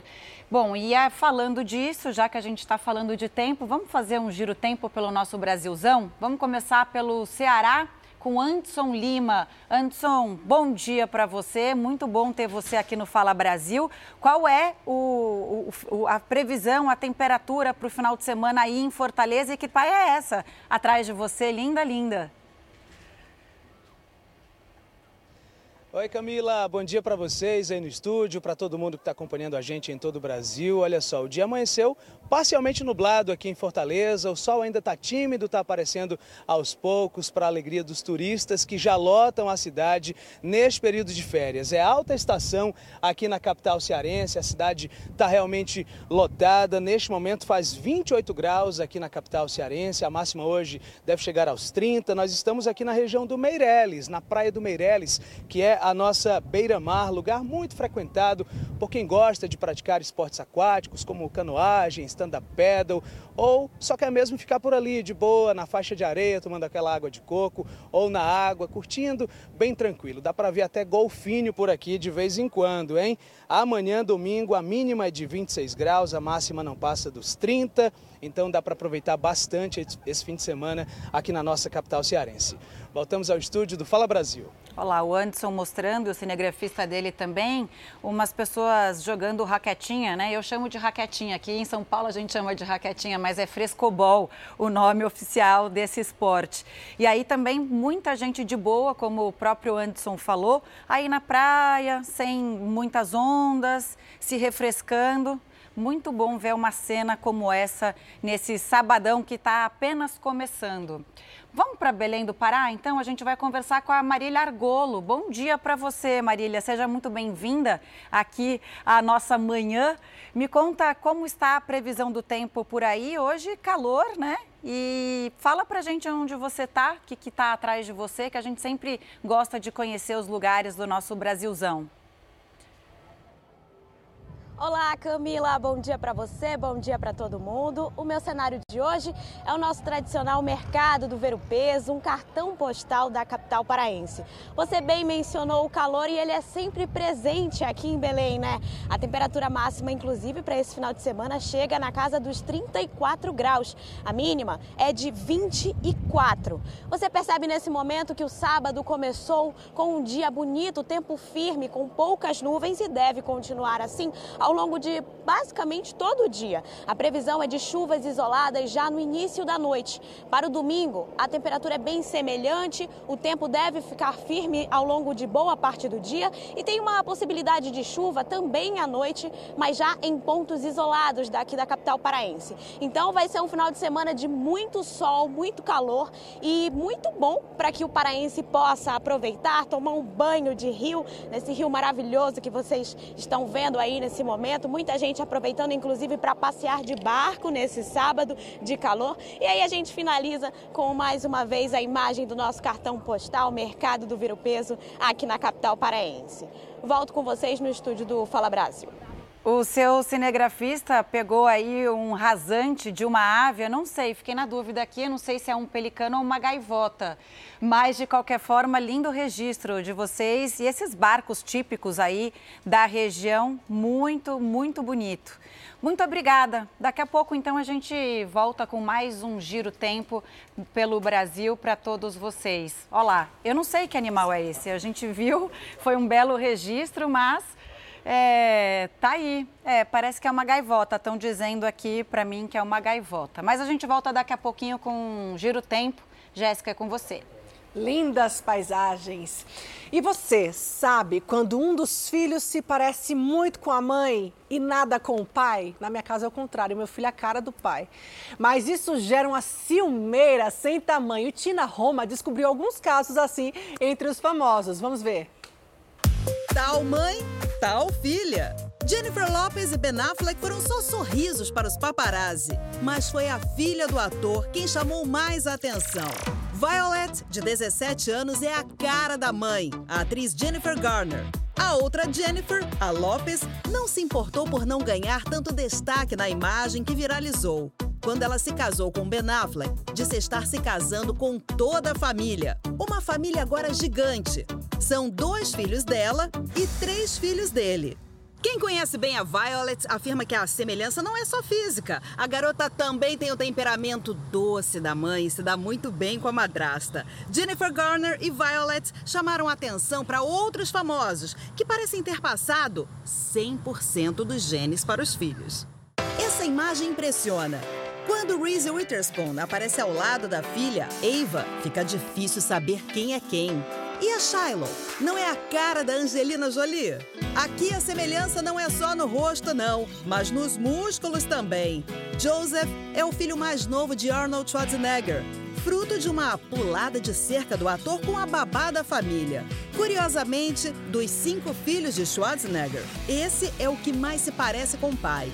No Brasil, muitos filhos também são a cara dos pais famosos. Mariana e Fafá de Belém são a cópia uma da outra até no sorriso. Será que na casa do Chororó ele não confunde a filha, Sandy, com a esposa? Quem vê as fotos da atriz Bianca Castanho ao lado da Cecília se espanta com tanta semelhança todo mundo acha a Cecília é minha cara. E toda vez que eu posto alguma foto nas minhas redes sociais, a gente se diverte com os comentários, né, filha? Eles escrevem tal mãe, tal filha, é a mini Bianca. A filha da Bianca Castanho é mais parecida com a Bianca do que a própria Bianca. e agora eu queria saber a opinião da Cecília, se ela também se acha parecida com a mamãe. Eu acho a gente muito parecida. Às vezes, quando ela me mostra foto dela igual a bebê, eu acho que é eu. Eu pergunto se é eu ou ela. Ela se confunde, né, filha? E tem outra coisa que a Cecília é parecida comigo. Eu acho que ela vai querer ser atriz, não é, filha? Toda vez que eu pergunto o que, que ela vai ser quando crescer, o que, que ela responde? Eu falo que eu muito quero ser atriz. E ela já faz teatro, faz musical theater e adora, né? Então vamos ver no futuro se será. A mamãe fica aqui toda babona e toda orgulhosa. Golpes que clientes sofrem em oficinas mecânicas e postos de gasolina em São Paulo são mais comuns do que se imagina, viu? Uma simples troca de óleo do motor do carro pode gerar um prejuízo enorme. E tem uma coisa, né? Se você não entende nada do assunto, o rombo no bolso pode ser ainda maior. Vamos ver na reportagem. A vergonha foi uma das reações quando descobriu que tinha sido enganada. Eu sabia que eu tinha sido enganada, eu fiquei assim devastado. Toda essa história começa com uma simples troca de óleo. O veículo é este daqui. A dona foi orientada a procurar um posto da região para que a manutenção fosse feita. Inicialmente, o valor daria 150 reais. Só que no fim, ela percebeu que a conta foi muito mais alta. Passou dos dois mil reais. O cupom fiscal dado pelo posto ainda detalha todos os serviços que supostamente foram prestados. Num deles, um óleo que custa 629 reais. Juntou muito frentista em cima de mim, eu me senti intimidada, eu sabia que eu tinha caído num golpe e aí eu só queria sair dali o mais rápido possível. O posto reconheceu que estava errado, disse que vai devolver o dinheiro e que o frentista errou e que vai ser demitido. Essa mesma sorte de resolver o problema o mais rápido possível, o Gastão não teve. Ele pagou por uma troca de óleo que nunca foi feita. Deixei no rapaz ela para fazer a troca de óleo e calibragem de pneu e, e ver lá os fusíveis. Estourou o motor do carro. O cara não colocou óleo no motor. Situações como essa são corriqueiras e custam caro. A cobrança de serviço inexistente também acontece. Muitos fazem um teatro a polícia descobriu que os funcionários dessa oficina colocavam o carro em equipamentos, desmontavam e a conta chegava logo depois. Pedi para trocar o pneu e começou a historinha. Olha, mas tua roda tá ruim, tá empenada, tá isso, tá aquilo. E eu, bobo, bobo, entrei nessa conversa deles. Quando eu fui saber a nota para pagar, eu tomei esse susto, quase infartei. Um carro que se valer 13 mil é muito os caras me cobrando 16 mil reais. A polícia também já está apurando um novo golpe no mercado. O do alinhamento de veículo. Um vídeo que circula na internet mostra a falcatrua na prática. Com essa pecinha, ó, aqui, ó, que eu cortei, eles vêm aqui, ó, ó, e colam a peça aqui. Tem que desempenar sua roda, ah, vamos cobrar aí na faixa dos 100, 150 reais. Isso tudo para ganhar dinheiro à custa de gente inocente. O Eduardo faz ao contrário. Ele trabalha há 13 anos no mercado e cresceu fazendo o correto conquistando a confiança dos clientes. Hoje é uma ferramenta poderosa para trazer clareza e transparência para o cliente em relação ao que precisa ser feito, o que está sendo executado e após o serviço estar concluído também. Uma das dicas para não cair em um golpe é buscar profissionais que tenham boas avaliações. Sejam elas por boca a boca, que algum conhecido indicou, ou até mesmo fazendo uma busca pela internet. Próximo dela sempre vai ter alguém que tem uma oficina de confiança. Desconfiou de alguma coisa? Faz uma pesquisa na internet para saber se realmente é válido aquilo que está sendo passado para ele. Foi nessa dica que o William se apegou. Antes de fazer qualquer serviço no carro, o bom é ouvir a opinião de quem já passou pelo que ele procura. Sentir confiança, eu levo para ver. Ah, mas levei, gostei, faço o serviço. Ah, levei, não gostei, vou para o próximo. E a honestidade fideliza o cliente, não é verdade? E um posto de gasolina foi alvo de assaltantes durante a noite. Dois homens, usando blusas de moletom com capuz, anunciaram o roubo. Perceba que um dos suspeitos usou um facão para intimidar a vítima. Um cachorrinho até tentou espantar os assaltantes latindo, mas não deu certo. Foram levados o celular do frentista e o dinheiro do caixa. A polícia já identificou a dupla. Isso aconteceu em Alfenas, Minas Gerais. Vamos agora para mais um giro do tempo. Vamos para o Espírito Santo saber como é que fica a previsão para vitória. Alex Pandini, bom dia. Tem chuva para hoje, Alex? Bom dia, Camila. Bom dia a todos que assistem ao Fala Brasil. Olha, a semana foi de calor aqui, a temperatura chegou até a 30 graus, mas tudo mudou ontem à tarde. E o tempo esfriou, mas não tem previsão de chuva, não. Apesar dessas nuvens todas que. É, são um banho de água fria para quem estava esperando um final de semana de praia, né? Não vai da praia, mas a previsão não é de chuva. A mínima hoje aqui em Vitória chegou a 17 graus e a máxima não vai passar de 26. Nas regiões sul e serrana baixou mais ainda. A gente teve uma madrugada fria, com 13 graus. Fria para nós capixabas, né? E lá também a máxima não vai passar de 22. A gente está aqui na Praia da Guarderia. Você está vendo aí ao fundo as ilhas do Boi e do Frade. Aqui é perto de, do Yacht Club, por isso tem muito barco, né? E é aqui é onde o pessoal também pratica canoagem. A previsão então é essa: muita variação de nuvens, os ventos eh, moderados e vai continuar assim no domingo, podendo ter chuva fraca na região norte do estado. Nas demais regiões, apesar da temperatura em queda, a previsão não é de chuva. Voltamos aos estúdios do Fala Brasil. Obrigada, Alex. Um bom plantão, um bom trabalho aí para você. E a gente cruza o Brasil. Vamos conversar com Alisson Mota. Ele traz a previsão para Manaus. Bom dia, Alisson. Tem chuva aí, como de costume, no Amazonas?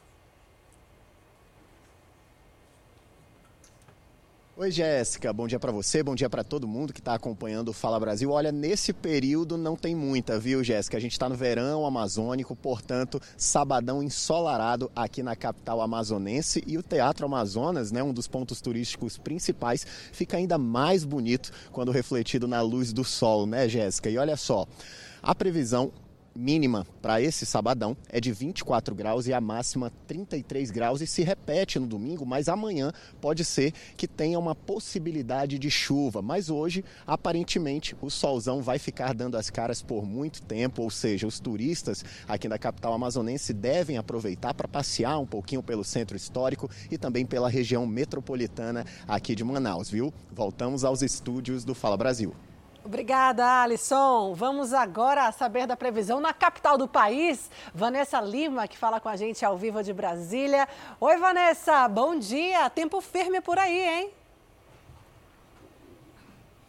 Bom dia, tempo firme, sem previsão de chuva. Aliás, nesta época, mês de julho, a umidade do ar fica bem baixa aqui no Distrito Federal, pode chegar a baixar a 30, 20%. Hoje eu estou aqui na Torre de TV Digital, que é um dos monumentos mais jovens da capital federal. Foi inaugurado em 2012, fechado durante um tempinho, foi reaberto em 2015 e muitas pessoas vêm para cá, seja visitantes aqui da capital federal ou até mesmo moradores, para passar algumas horas contemplando a paisagem. Como você disse, tempo firme por aqui no céu, tem pouquíssimas nuvens, não tem chance de chover no Distrito Federal neste fim de semana. A temperatura no momento está em torno dos 20 graus e a galera vem para cá, olha, até para praticar atividades físicas como mountain bike. Essa equipe aqui, ela vai pedalar aqui durante várias horas numa trilha que chega até o Lago Paranoá, um dos cartões postais da nossa capital. Por falar em Lago Paranoá, daqui é uma região bem alta, a gente consegue ver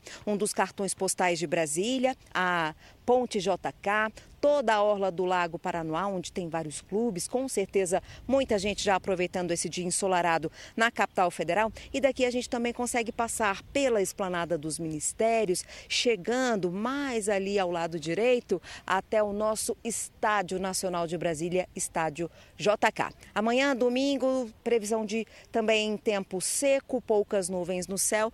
Termômetros variando entre 16 e máxima de 28 graus. Voltamos ao estúdio do Fala Brasil.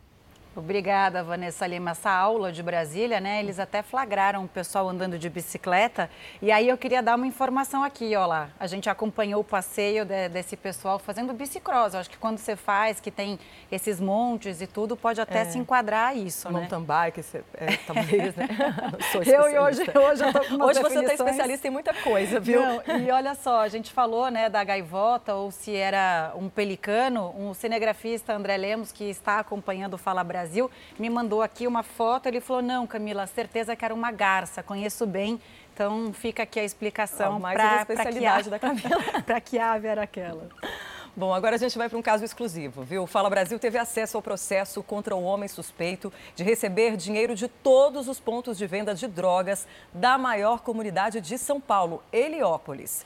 Ele é dono de uma pizzaria que fica no bairro e o estabelecimento seria usado para lavar o dinheiro que era encaminhado ao primeiro comando da capital, o PCC.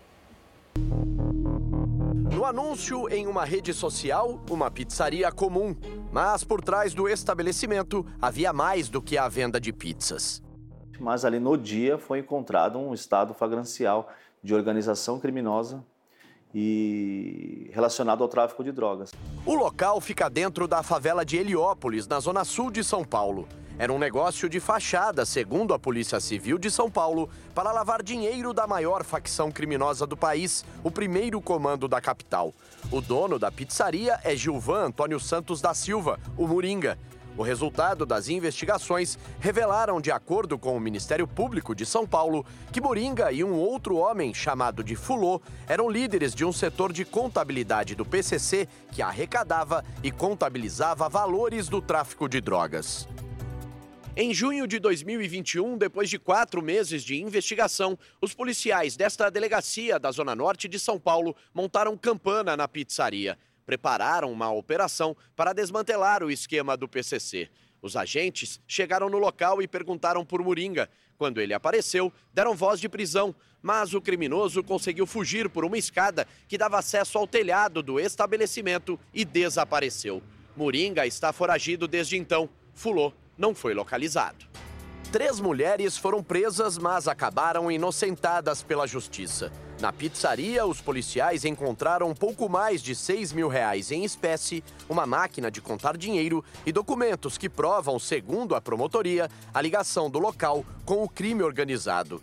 São recibos e notas promissórias com valores vultuosos. Ainda de acordo com a investigação, a pizzaria movimentou 417 mil reais em uma semana. E a investigação nos mostrou que é, lá tinham aproximadamente 20 pontos de venda de droga. Então, a investigação iniciou nesses pontos de venda de droga. É, começamos a identificar os indivíduos que a gente fala que abastece, né? Eles abasteciam esses pontos quando a droga acaba, tem que ir uma pessoa a fazer esse abastecimento. Moringa foi denunciado pelo Ministério Público de São Paulo por lavagem de dinheiro e organização criminosa. Ele não tem advogado. Policiais civis da capital paulista continuam atrás do criminoso. Hoje em dia, não só a comunidade de Heliópolis, como muitas outras são, né, elas são dominadas pelo, pelo tráfico de drogas. Então, hoje a polícia, por exemplo, tem muita dificuldade é, de apurar, quando se trata de comunidade, apurar o tráfico de drogas, a polícia tem uma certa dificuldade, pois os moradores, por medo de represália, acabam não contribuindo com a polícia, né? Então, são locais extremamente perigosos, né? indivíduos que ficam armados e realmente eles dominam o local. Bom, agora, se você tem mais de 60 anos, preste muita atenção. Muita gente nessa faixa etária tem dificuldades com os aplicativos de bancos, os caixas eletrônicos, as transações financeiras feitas pela internet. E os criminosos se aproveitam disso.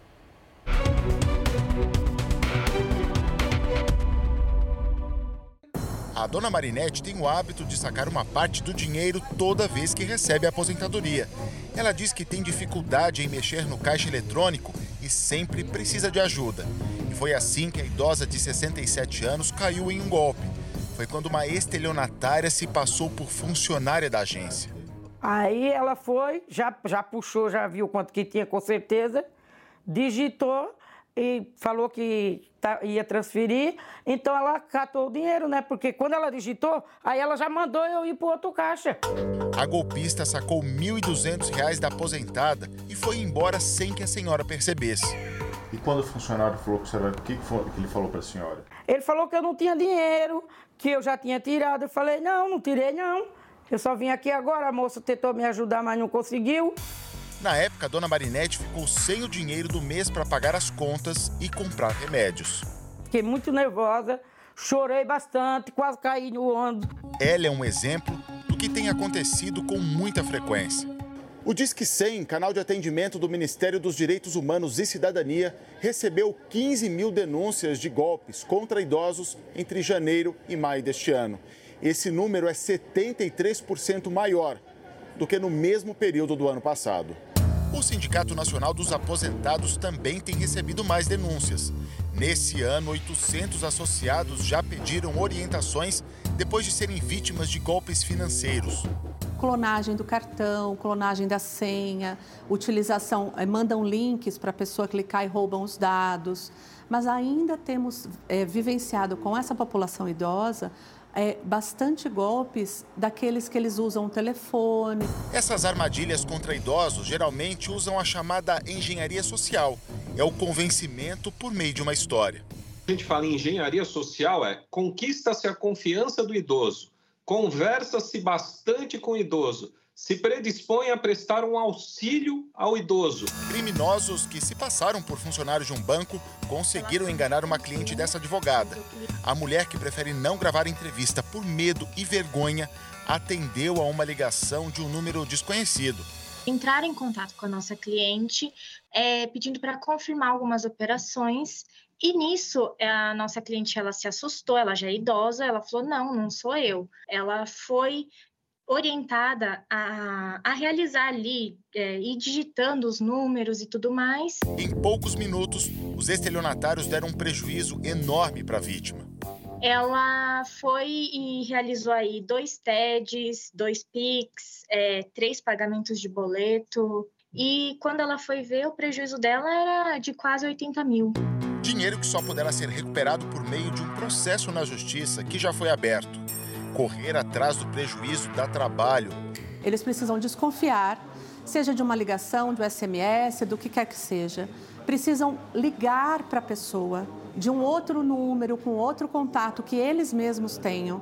Eles precisam ir até uma agência do banco quando esse, esse contato se passar pelo banco. O caso da Marinette demorou um pouco, mas ela conseguiu o dinheiro dela de volta. Maior burocracia, né? Porque a polícia ele não quer saber de quem. Parece que o culpado é a gente.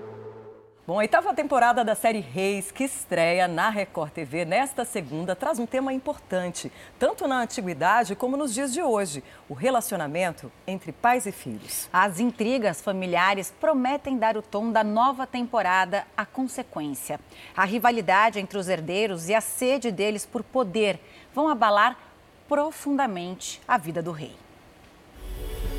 Um rei que construiu uma nação sólida vê a estrutura da própria família desmoronar. Chega!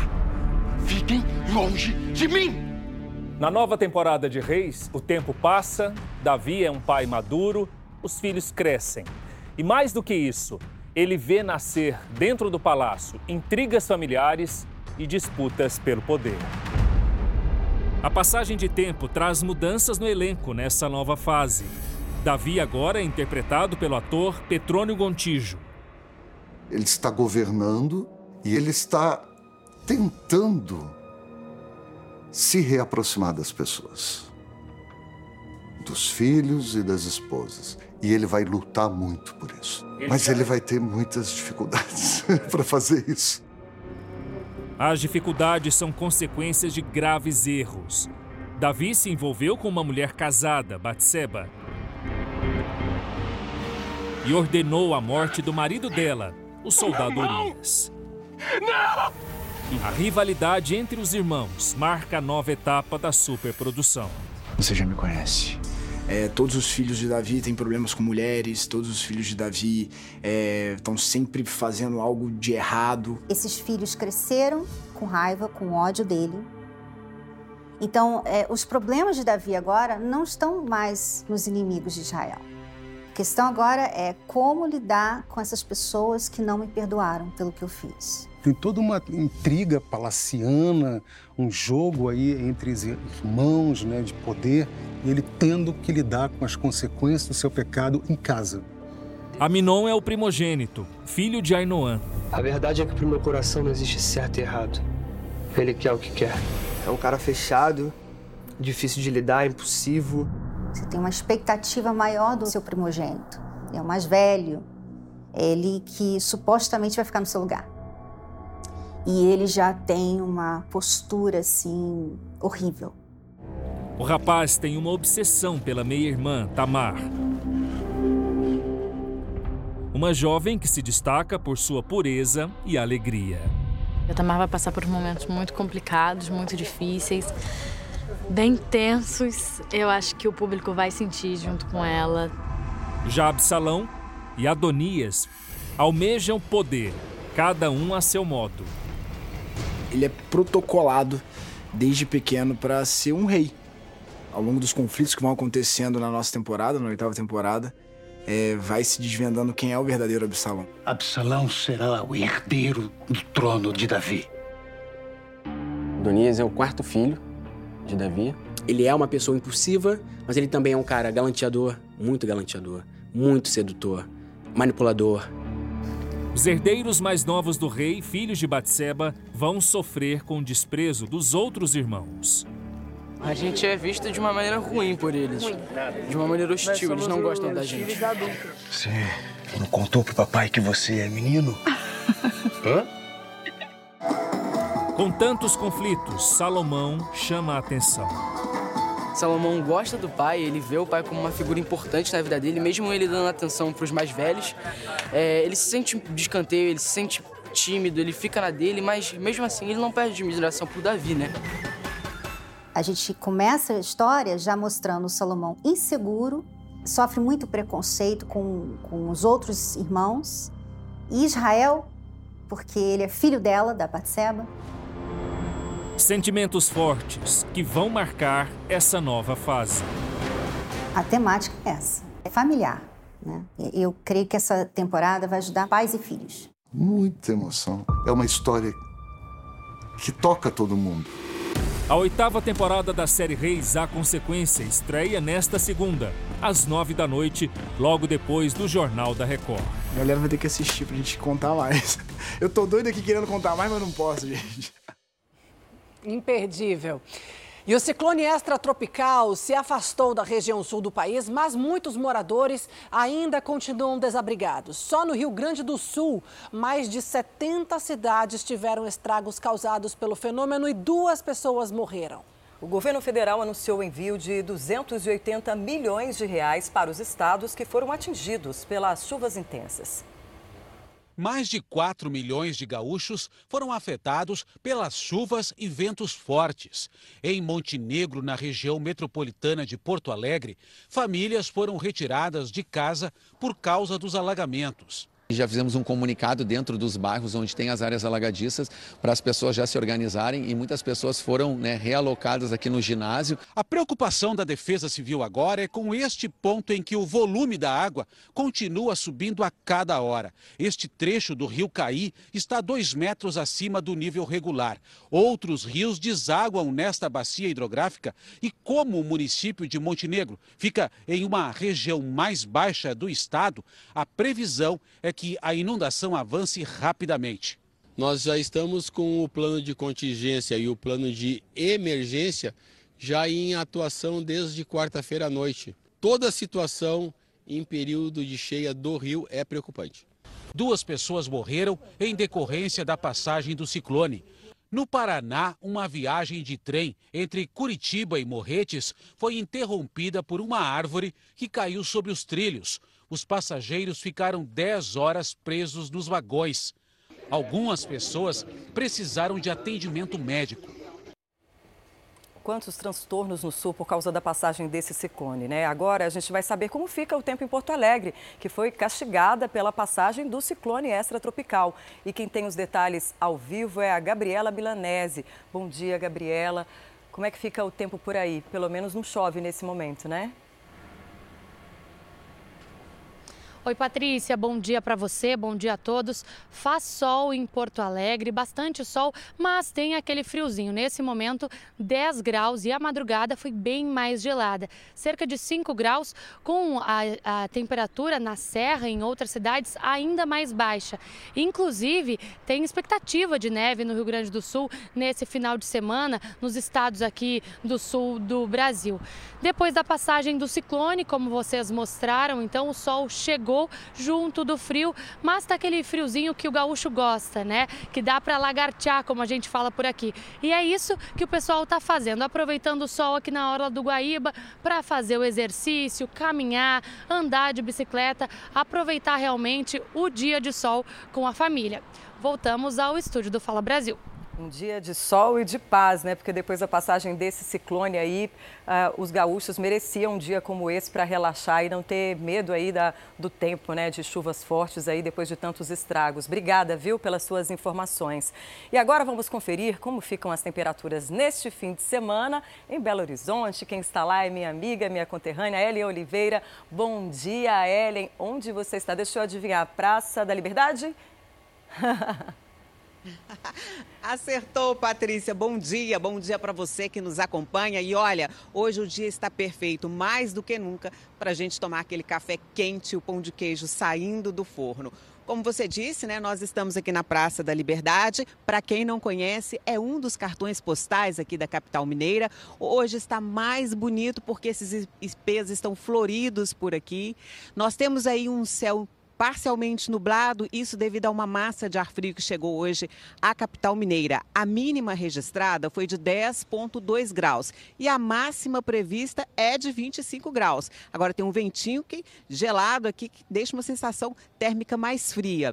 A temperatura menor aqui no estado foi lá no sul, em Caldas, que foi registrado 0,4 graus e no noroeste hoje vai marcar aí 33 graus, uma diferença bem brusca aí em Minas, né, que é um estado tão grande. Voltamos ao estúdio do Fala Brasil.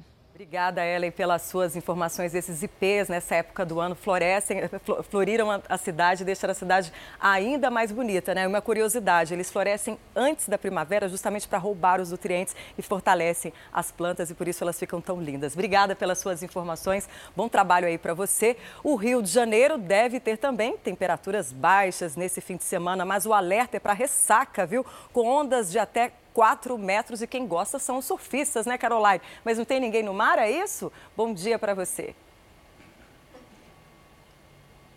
Oi, Patrícia. Bom dia para você e a todos que nos acompanham. Pois é, os surfistas estão um pouquinho tímidos, apesar do mar estar totalmente favorável a eles. Vou te contar, os banhistas também não estão dando muita conta aqui hoje não. A praia ela está sinalizada com bandeiras vermelhas e a gente isso significa, né, que o mar não está muito para banhistas. Os salva-vidas colocaram essas bandeiras aqui logo cedinho para poder fazer esse alerta aqui dessas ondas de até 4 metros. Como você disse, o Rio de Janeiro deve ter temperaturas um pouco mais baixas nesse fim de semana. Até 6 da manhã, aqui ainda estava fazendo 15 graus. Você sabe que para carioca isso é uma friaca, né? Mas ao longo do dia deve esquentar, a gente deve chegar com temperaturas até 25 graus e o sábado vai ser de sol. O céu deve ficar assim, parcialmente nublado, anublado, os ventos vão ficar de fracos a moderados e essa é a previsão que vai ficar durante todo o fim de semana. No domingo, pode esperar para o Carioca que também vai da praia. Aqui, se fizer um pouquinho mais de que 20 graus, com toda certeza a gente vê banhistas. O movimento está tímido, mas já já todo mundo chega para poder curtir esse clima do inverno carioca. Voltamos ao estúdio do Fala Brasil friaca do Rio de Janeiro, em quase todo o sul e sudeste, né? O clima não tá bom para praia, mas quem vai à cidade maravilhosa às vezes não resiste e quer pelo menos pisar na areia, né, Caroline? Obrigada, viu, pelas suas informações. Hora de saber como fica a previsão aqui na capital paulista. Beatriz Casadei, que frio que estava hoje quando a gente levantou da cama, foi difícil, né? Conta pra gente, vai ficar geladinho assim? Vai ser aquele fim de semana de coberta, chocolate quente, um filminho, vinho, como é que vai ser? É isso mesmo, Pati. Bom dia para você. Tava muito frio, sorte que agora o sol apareceu bem bonito e a gente fica aqui, ó, só consegue se aquecer no sol, porque na sombra tá muito frio, Pati, mas o tempo tá lindo. Olha que céu azul aqui em São Paulo hoje. Não tem uma nuvem e vai continuar assim o sábado todo, inclusive o fim de semana todo. Sem previsão de chuva, bastante sol, só que bastante frio, viu? Mínima prevista 8 graus, máxima de 21 só hoje. Amanhã, aí sim, vai ficar mais gostoso, o clima mais ameno. A máxima prevista é de 25 graus e também não tem previsão de chuva, mas vai ser um fim de semana gostoso mesmo, como você disse, para ficar em casa, curtir assim, um cobertor, um filminho, um vinho, porque vai fazer frio à noite. Pati, volto com você. Beatriz, eu estou vendo que você está no Parque Ibirapuera, mas atrás de você tem uma programação especial, né? O local aí, o parque, é sempre muito frequentado pelos paulistanos e turistas, mas hoje a procura deve ser ainda maior por um motivo especial. Tenho certeza que as pessoas não vão querer ficar aquecidas em casa, não, vão querer participar desse evento. Conta mais pra gente. É verdade, Paty. Eu tô aqui no Ibirapuera porque tá tendo um evento muito gostoso. Aproveitar esse dia bonito e vir aqui se aquecer com uma culinária nordestina. Sabe por quê? É o evento Tão Sertão.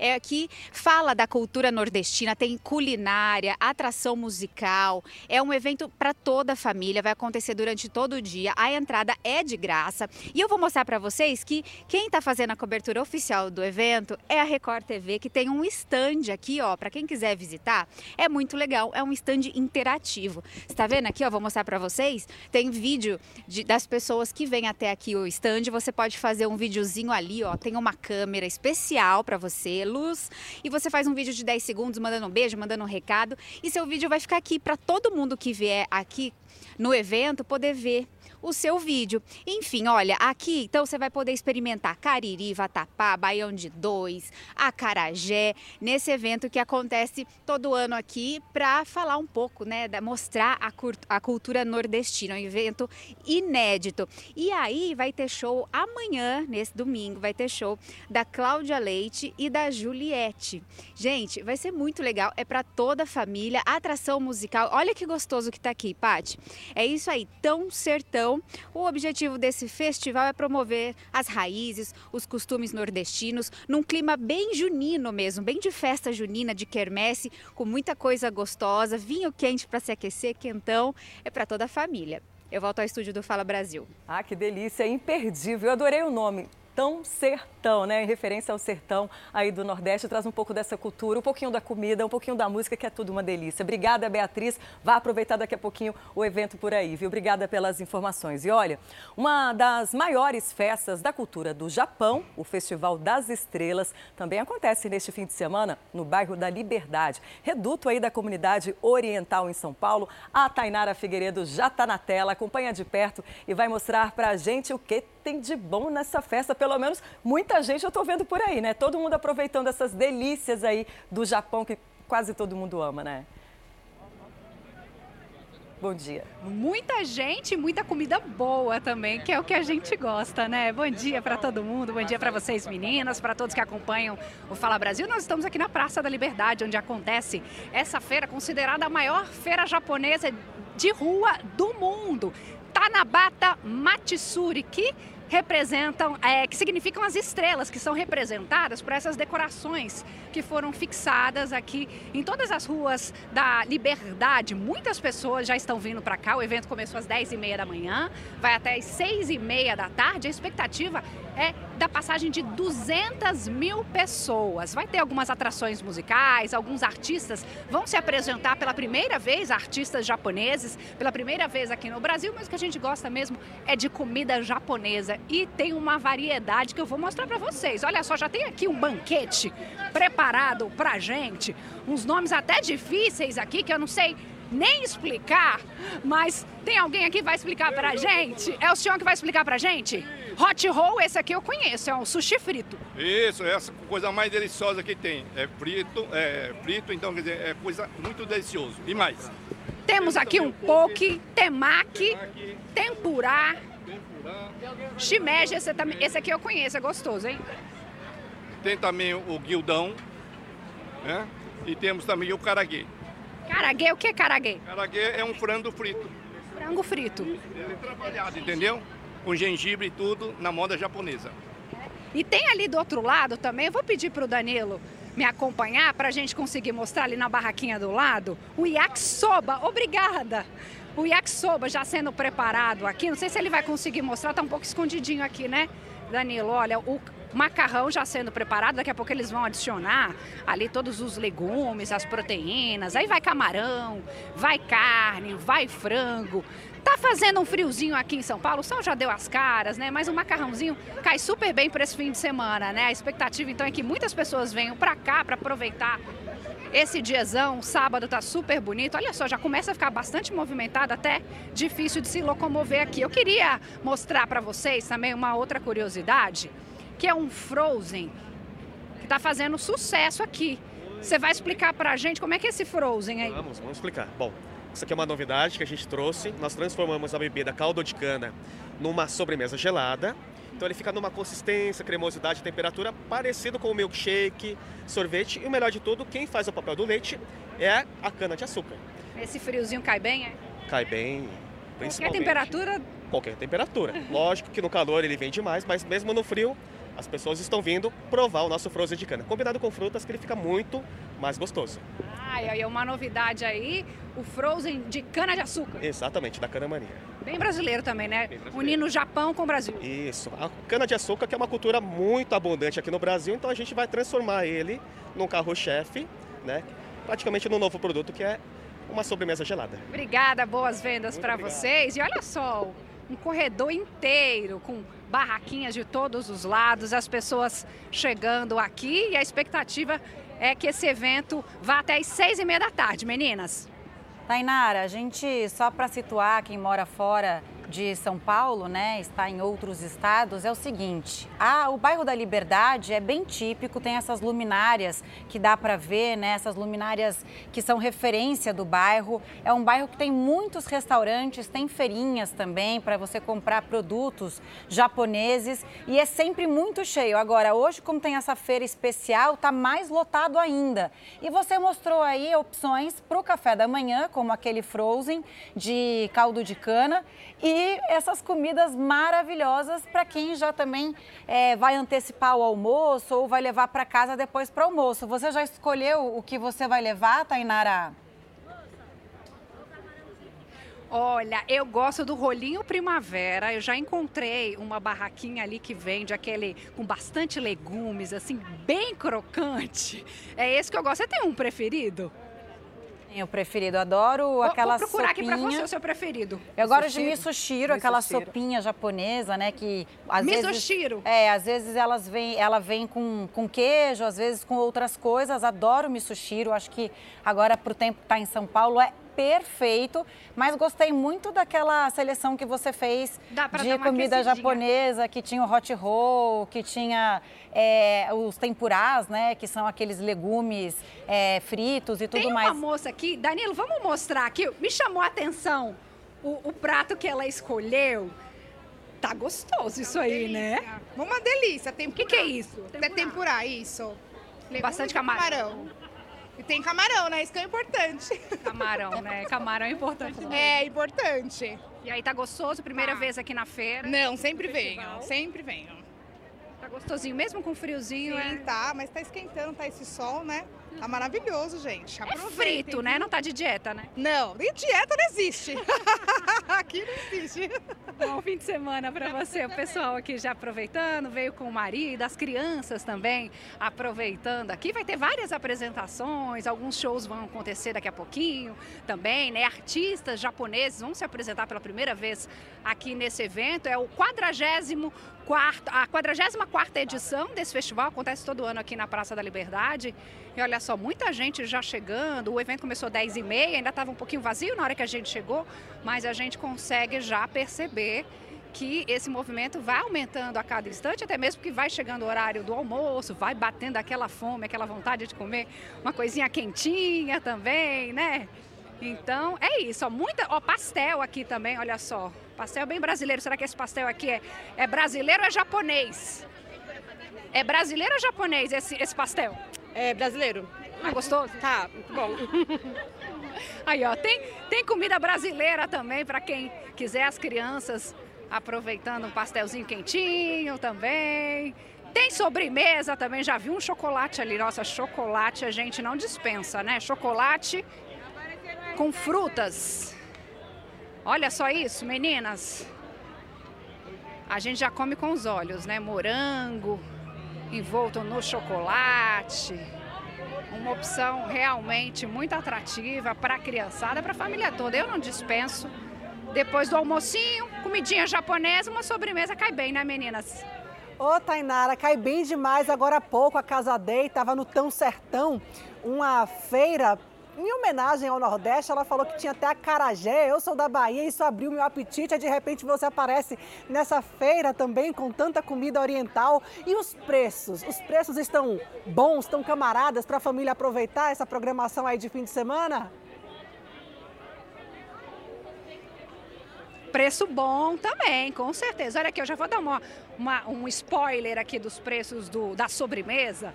Olha só, 10 reais o marshmallow com chocolate, 12 reais, 10 entre 10 e 20 reais, consegue aproveitar aqui um moranguinho com chocolate, está nessa faixa entre 10, 20, 30 reais os pratos aqui desse festival japonês, o maior festival japonês de rua do mundo.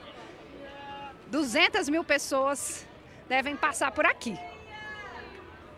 Obrigada, Tainara. Preço acessível e você, além de minha colega de trabalho, é também minha vizinha, então posso fazer uma encomenda, né? Traz o chocolate aí envolto aí, o morango envolto no chocolate, que me deu água na boca e eu tenho certeza que o Pedro, meu filho, também vai gostar, viu? Obrigada pelas informações. Você vai ver agora uma história emocionante. Um policial militar aposentado socorreu um pedreiro que estava há três dias caído no matagal na Grande São Paulo. Segundo testemunhas, o homem teria sido atropelado na rodovia dos imigrantes enquanto passava pelo local. Olha só essa história. Três dias perdido no meio do mato, machucado, sem água e sem comida. Quem aparece na foto é Claudionou Cavalcante da Silva, de 49 anos. Ele foi resgatado quase sem vida. A história desse homem poderia ter tido um final triste, mas o encontro com o policial aposentado Rubens mudou o destino dele. Essa lágrima é do quê? É de alegria por ele ter encontrado, né, o meu pai, por hoje eu saber onde ele está, por eu saber que ele está bem, graças ao Rubens. Segundo testemunhas, Claudionor foi atropelado. Com impacto, foi arremessado para o matagal, ficou inconsciente. Dias depois, Rubens estava fazendo um passeio de bicicleta pela rodovia. Viu uma cena inusitada objetos muito próximos ao guard-rail. Ele pulou e foi ver o que estava acontecendo. Encontrou Claudionou desacordado. Eu acho que mais aquela noite ele não aguentaria, que ele já estava com bem dificuldade de. Ele não se mexia. E ele estava com muita dificuldade de respirar. Rubens costuma pedalar na rodovia, mas no dia em que encontrou Claudionou foi diferente. Estavam dispostos numa posição que eu estranhei. Primeiro um chinelo, após um boné, uma bermuda e em seguida a mochila. O que me chamou a atenção foi a mochila cheia. Eu fiz a volta, foi quando eu dei uma olhadinha no mato e acabei encontrando lá o Claudio Nou. Claudio Nou trabalha como pedreiro e no dia em que foi visto pela última vez, iria para Campinas, no interior de São Paulo, para fazer um serviço. Ele resolveu ir a pé, pelo matagal, como sempre fazia. Mas dessa vez ele não chegou ao destino. Depois que foi resgatado, ainda ficou uma semana internado sem a família saber de nada. Quando Graziele descobriu como o pai foi salvo, um sentimento tomou conta dela. Gratidão. Que ele foi. Eu não tenho nem palavras para expressar a gratidão que eu sinto pela vida dele. O pedreiro está internado neste hospital, em São Bernardo do Campo, na Grande São Paulo. Saiu da UTI e já está no quarto, na companhia da família. Já o herói Rubens não consegue conter as lágrimas ao pensar em tudo o que aconteceu.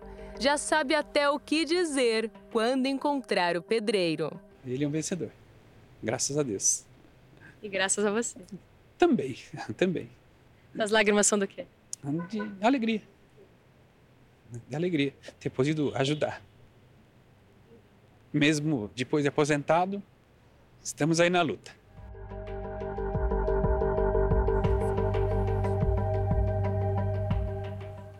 Lindo desfecho dessa história. Uma tentativa de assalto a um mercado na zona sul de São Paulo é frustrada pela polícia. Houve troca de tiros e o criminoso foi atingido antes de fugir do local. A movimentação da polícia assustou os moradores do bairro. Chegar em casa e ver nove viaturas é meio complicado. É, mas assim, já aconteceram outras vezes desse mercado ser assaltado mas nunca com disparo de arma de fogo. Um homem tentou assaltar este mercado, mas o policial que estava no estabelecimento impediu a ação. O criminoso ameaçou atirar nos clientes. Então, o policial que estava sem farda reagiu e atirou contra o assaltante que ficou ferido. O cliente e o funcionário que estavam no estabelecimento foram atingidos. Eles foram levados para a delegacia para ajudar na investigação.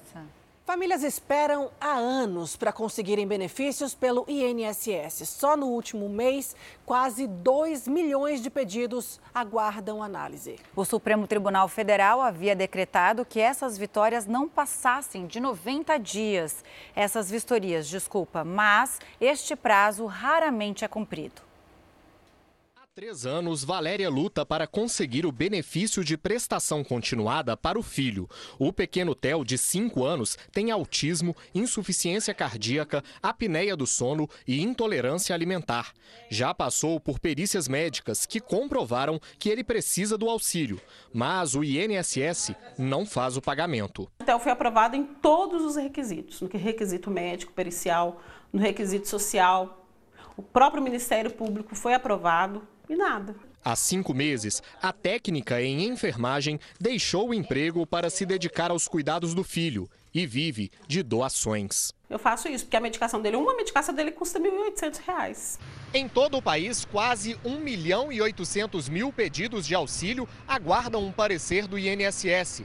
Cerca de 70% dos casos precisam apenas de uma decisão administrativa. É o caso da Rosimeire. Ela ganhou a guarda do neto Guilherme, de 8 anos, que tem hidrocefalia, depois que a mãe o abandonou. Ele já é beneficiário, mas a titularidade precisa ser repassada para a avó, que espera há cinco meses. Eu ligo, eu peço, falo com eles, que o menino veste, o menino come, entendeu? Eu preciso do dinheiro, entendeu? Eles falam, tem análise que eu tenho que esperar. Em 2021, o Supremo Tribunal Federal homologou um acordo feito entre o Ministério Público Federal e o INSS para que as análises dos benefícios não passassem de 90 dias. Mas este prazo raramente é cumprido. Pode demorar é, três anos, dois anos. Gente, Eu não tenho como esperar isso, não. Este especialista em direito previdenciário explica que, em alguns casos, é necessário entrar na justiça. Ele tem duas saídas. A primeira delas é protocolar uma reclamação na ouvidoria do próprio órgão, e a segunda é procurar um especialista para que se estude a viabilidade de um mandado de segurança, requerendo uma medida liminar para que o Poder Judiciário obrigue o INSS a concluir essa análise. Nós procuramos o INSS e até agora não recebemos nenhuma resposta sobre a situação das famílias mostradas aí na reportagem.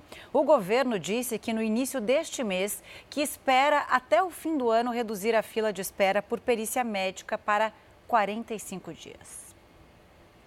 A Anvisa decidiu manter as recomendações do consumo aceitável do adoçante aspartame, dos mais comuns do mundo. A declaração da agência brasileira vem um dia depois que a Organização Mundial da Saúde incluiu o adoçante na lista de substâncias possivelmente cancerígenas. Pela primeira vez, a Agência Internacional de Pesquisa sobre o Câncer da Organização Mundial da Saúde analisou os riscos do aspartame para a saúde humana. O adoçante é usado em produtos como refrigerantes diet, chicletes, gelatinas. Embora limitadas, as evidências científicas fizeram a OMS classificar o aspartame como possivelmente cancerígeno, principalmente por causa do risco de desenvolvimento de um tumor no fígado. A agência da ONU ainda considera seguro ingerir até 40 miligramas do adoçante por quilo corporal, Assim, um adulto de 70 quilos teria que consumir de 9 a 14 latas de refrigerante diet por dia para ultrapassar o limite de segurança. As doses que as pessoas normalmente utilizam de adoçantes, de um, uh, uma latinha por dia e assim por diante, ou no café pela manhã, ainda é considerado uma dose extremamente segura. Hoje, a Agência Nacional de Vigilância Sanitária disse que vai manter as recomendações sobre a ingestão diária aceitável do aspartame. Isso significa que os produtos vendidos no Brasil com a substância não vão precisar passar por mudanças na composição. A Anvisa disse ainda que vai continuar acompanhando os estudos científicos a respeito do adoçante. A agência da OMS já disse que trabalhar durante a noite, comer carne vermelha e usar o celular aumentam os riscos de câncer, no caso do adoçante, afirmou que não é preciso que os países retirem os produtos do mercado. Aconselhou apenas que as pessoas limitem o uso. Limit. O médico do Hospital Moriá reforça a orientação justamente por achar que por ter menos, não ter o açúcar tóxico, por não aumentar a glicose, as pessoas têm uma tendência a usar mais o produto. Nesse momento, evitar o consumo excessivo, eu acho que é a grande mensagem que fica desses relatórios. E olha só, um celular é roubado ou furtado por minuto no estado de São Paulo. São tantos casos que não é difícil encontrar quem já tenha sido alvo de criminosos até mais de uma vez. Sem enxergar solução para o problema, resta às vítimas criar táticas para despistar os ladrões. O celular do Naldo agora fica escondido e ele explica o motivo. Cansou de perder para o criminoso. Eu sofri quatro assaltos, eles chegaram por trás, me empurraram com muita força e eu caí. Nesse último eu trinquei a raiz de um dente. Ele conta que o pior não foi ficar sem os aparelhos, mas sim o estrago que fizeram na conta bancária quando acessaram os aplicativos. E habilitei o outro celular e, e puxei meu extrato. Eu vi que em cinco minutos após o assalto, eles haviam levado, é, fizeram três PIX e levaram todo o dinheiro da minha conta. Na rua, no trânsito, no transporte coletivo, o perigo pode estar em qualquer lugar. Dados da Secretaria de Segurança Pública de São Paulo mostram que somente em maio deste ano foram furtados ou roubados quase 48 mil celulares em todo o estado. Isso representa um aumento de quase 10% em relação ao mês anterior. É um crime que funciona por etapas quem rouba geralmente entrega a um receptador. A partir daí, começa a tentativa de derrubar senhas e entrar nos aplicativos. Este perito em crimes digitais reforça a importância da adoção de medidas de segurança nos celulares. Uma dica interessante seria você utilizar uma conta bancária somente para a operação diária que você tem e deixar as suas transações bancárias separadas, usar um computador em casa ou num outro telefone. Outra estratégia usada pelos ladrões é furtar o aparelho durante o uso. Com o celular desbloqueado, fica mais fácil e mais rápido ter acesso aos aplicativos dos bancos e fazer as transferências. Segundo o perito Adriano Valim, nesses casos, os criminosos conseguem mais dinheiro com as fraudes do que com a venda do aparelho. O criminoso ele percebeu que é muito mais interessante para ele roubar um dispositivo, roubar um aparelho e revender esse dispositivo do que ele fazer um assalto à mão armada e tentar roubar o dinheiro ou até sequestrar a vítima. Em nota, a Secretaria da Segurança Pública de São Paulo diz que aumentou o patrulhamento nas áreas com maior incidência de roubo e furto de celulares e que monitora, inclusive, locais conhecidos por receptação de aparelhos roubados. Um apartamento acaba de ser vendido, sabe por quanto? Por 200 milhões de reais. É isso mesmo. Está curioso para saber como é esse imóvel? A gente te mostra agora. Uma cobertura de sete andares em Nova York. À venda por 200 milhões de reais. E acredite, o imóvel de altíssimo luxo não ficou muito tempo no mercado. A cobertura tem 1.400 metros quadrados e oito suítes. Só o quarto principal, de 140 metros quadrados, é maior que muito apartamento. O nome do novo proprietário não foi divulgado, mas a antiga dona virou notícia nos Estados Unidos por causa do investimento. Julia Koch perdeu o marido há quatro anos. Depois de herdar os negócios dele, conseguiu multiplicar a fortuna da família. Para isso, ela tem se dedicado a uma série de transações imobiliárias. Agora, Julia é a terceira mulher mais rica do mundo, com um patrimônio líquido de quase 300 bilhões de reais.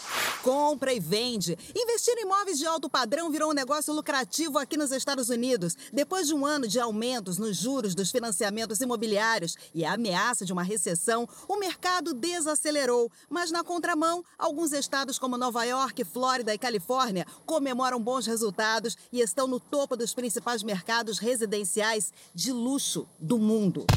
Essa impressionante mansão em Bel Air, região dos bilionários de Los Angeles, está à venda por 1 bilhão 250 milhões de reais. É a casa mais cara à venda nos Estados Unidos atualmente. O imóvel de 3.700 metros quadrados tem 60 quartos. Foi construído há quase 100 anos e é conhecido pelo nome de Casa Encantada. Encantada mesmo. A mansão já estabeleceu duas vezes o recorde de casa particular mais cara vendida na América. Primeiro em 1980, depois em 2000. Se vendida pelo valor pedido, a Casa Encantada vai desbancar a residência de Beyoncé e Jay-Z, a mais cara da Califórnia, comprada pelo casal em maio por um bilhão de reais. E deixará para trás também o atual recorde nacional, uma cobertura em Nova York, bem perto do imóvel que Julia Koch acabou de vender. Um negócio que envolveu 1 bilhão 130 milhões de reais. Não é à toa que os bilionários estão de olho nesse negócio. Imagina você com um patrimônio desse, que maravilha! O Zoológico do Rio Grande do Sul registrou o nascimento de um búzio preto, espécie ameaçada de extinção. O filhote agora é o sexto morador da espécie no recinto, que fica na cidade de Gramado, na Serra Gaúcha. De acordo com a equipe técnica, o pequeno búzio preto está saudável e recebendo os cuidados da mãe. Além disso, a reprodução em cativeiro é sinônimo de bem-estar animal. O nascimento mostra que os animais em espécie ameaçada estão adaptados ao manejo desenvolvido no zoológico. O sexo do filhote ainda não foi identificado. O Buju é fofo, mas ele é bravo também. Mas essa cena é bem diferente da cobra que a gente viu, né? Essa cena é muito fofa. Quatro da manhã, quase hora de almoço, seu apetite está daquele jeito. Vou falar de pastel. Pastel de feira é quase uma unanimidade para os paulistanos, não é verdade? E tem para todos os gostos, dos mais tradicionais, como o de queijo, o de carne, até aqueles pastéis mais ousados, como o de estrogonofe. Você já experimentou? Irresistível. Veja aí na reportagem. Massa crocante, fininha, com muito recheio. Tem para todos os gostos. O tradicional de queijo, hum, calabresa, alguns mais ousados, estrogonofe, cogumelos. Esse aqui é para quem tá com muita fome. O especial de carne, queijo, presunto e ovo. Quanto mais bandeirolas penduradas nos varais, mais sabores são oferecidos aos clientes. Dá vontade de comer todos, né? Estamos em uma tradicional feira no bairro do Paquembu, zona oeste da capital paulista, na famosa Barraca da Maria. Olha ela aí! Dona Maria tem fama de ter um dos melhores pastéis de São Paulo. Hoje eu vou ajudar nos negócios. Porque já que eu quero filar uma boia hoje, comer por dois, acho que é bom eu ajudar, né? Sim, pagada. Os pastéis são produzidos à noite em uma fábrica e ficam armazenados durante o trabalho na feira no caminhão refrigerado. Nas gavetas, todos os sabores disponíveis. Japoneses que colocaram, começaram aqui, eles é, brasileiraram, né? É, modificou toda uma receita e virou isso aqui. De abrasileirar as receitas, Dona Maria entende. Ela inventou o russo. Carne, né? Que é estrogonofe de carne. Estrogonofe de carne, mussarela e muito o quê? Muito amor e carinho. Esse ingrediente tem em todos, né? Com certeza. No cardápio também tem o japa. Vai salsinha, vai mussarela, vai shimeji e shiitake. Dois, os dois cogumelos. E o sabor de carne seca foi ela quem lançou. Nossos funcionários, a maioria é nordestino. Aí a cozinheira fazia, no almoço, fazia carne seca com abóbora. Aí nós somos descendentes japoneses, experimentamos e adoramos. É onde eu criei, fiz laboratório e criei esse sabor. Chega de papo, vamos provar. Strogonoff, de inspiração russa. Tintim. Tintim. hum. Bom. De barriga cheia, hora de trabalhar. Ou melhor, atrapalhar. Estraguei o pastel. Estraguei o pastel do cliente. Aí, meu Deus, já quebrei o primeiro. Deu muito certo. Acho que eu preciso treinar mais. Vai, vai, vocês, vai vocês. Oi, bom dia! O pastel! Aqui, moça! Oi! Tudo bem? Ó, oh, o pastel quentinho chegando para a família toda! Aproveitem! Hora da sobremesa. Dona Maria me ensina a montar um de chocolate. Com cuidado, o pastel vai para a fritadeira. Assim, deslizando. Isso! Uh. Como é que o senhor não se perde aí qual sabor é qual? É experiência. É experiência. Experiência? É. Já aconteceu, né? De você falar assim, ah, é o de carne. Aí quando o cliente mordeu, era de carne seca. Assim. Não. Nunca? Açúcar e canela para finalizar e bom apetite. Eu fui melhor trabalhando ou comendo? Comendo.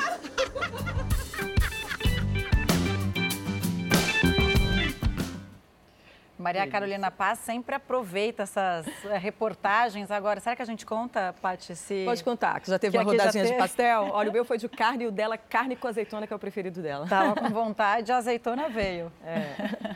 Pronto, tem que cuidar da alimentação, fazer atividade física, dançar, porque dançar faz bem para a saúde. Sabe por que eu estou falando de dança?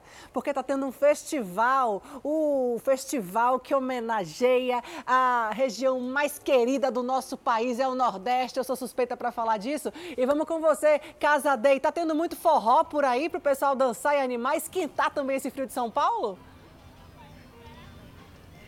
Ah, Jéssica, animação não vai faltar aqui no evento Tão Sertão, viu? O evento abriu agora para o pessoal, 11 horas. Então, o pessoal tá chegando aqui, né? Daqui a pouco vai estar tá todo mundo com fome. Vai ter atração musical o dia todo, com muita música. Igual você falou, é forró, música do Nordeste que, que a gente gosta. Quem não gosta, né? E, claro, a culinária. É um pouquinho do Nordeste aqui em São Paulo. Olha, vai ter macaxeira, tem cariri, tem acarajé, só coisa gostosa. Se você não, não conhece, tem que conhecer conhecer. Tem 22 pontos de comida diferentes e tem também aquelas tradicionais de festas junina e julina, né? Já que nós estamos no mês de julho. Vai até às 22 horas hoje. O evento segue até amanhã, também até às 10 horas da noite. Eu pedi para o pessoal preparar um negócio que eu queria que vocês conhecessem e que, gente, olha só, é um risoto, é o risoto do sertão o nome disso. Dá uma olhadinha. Isso aqui leva carne seca, manteiga de garrafa, pimenta. Olha isso é delicioso. Isso aqui e muito mais para vocês experimentarem. E olha, a entrada é de graça.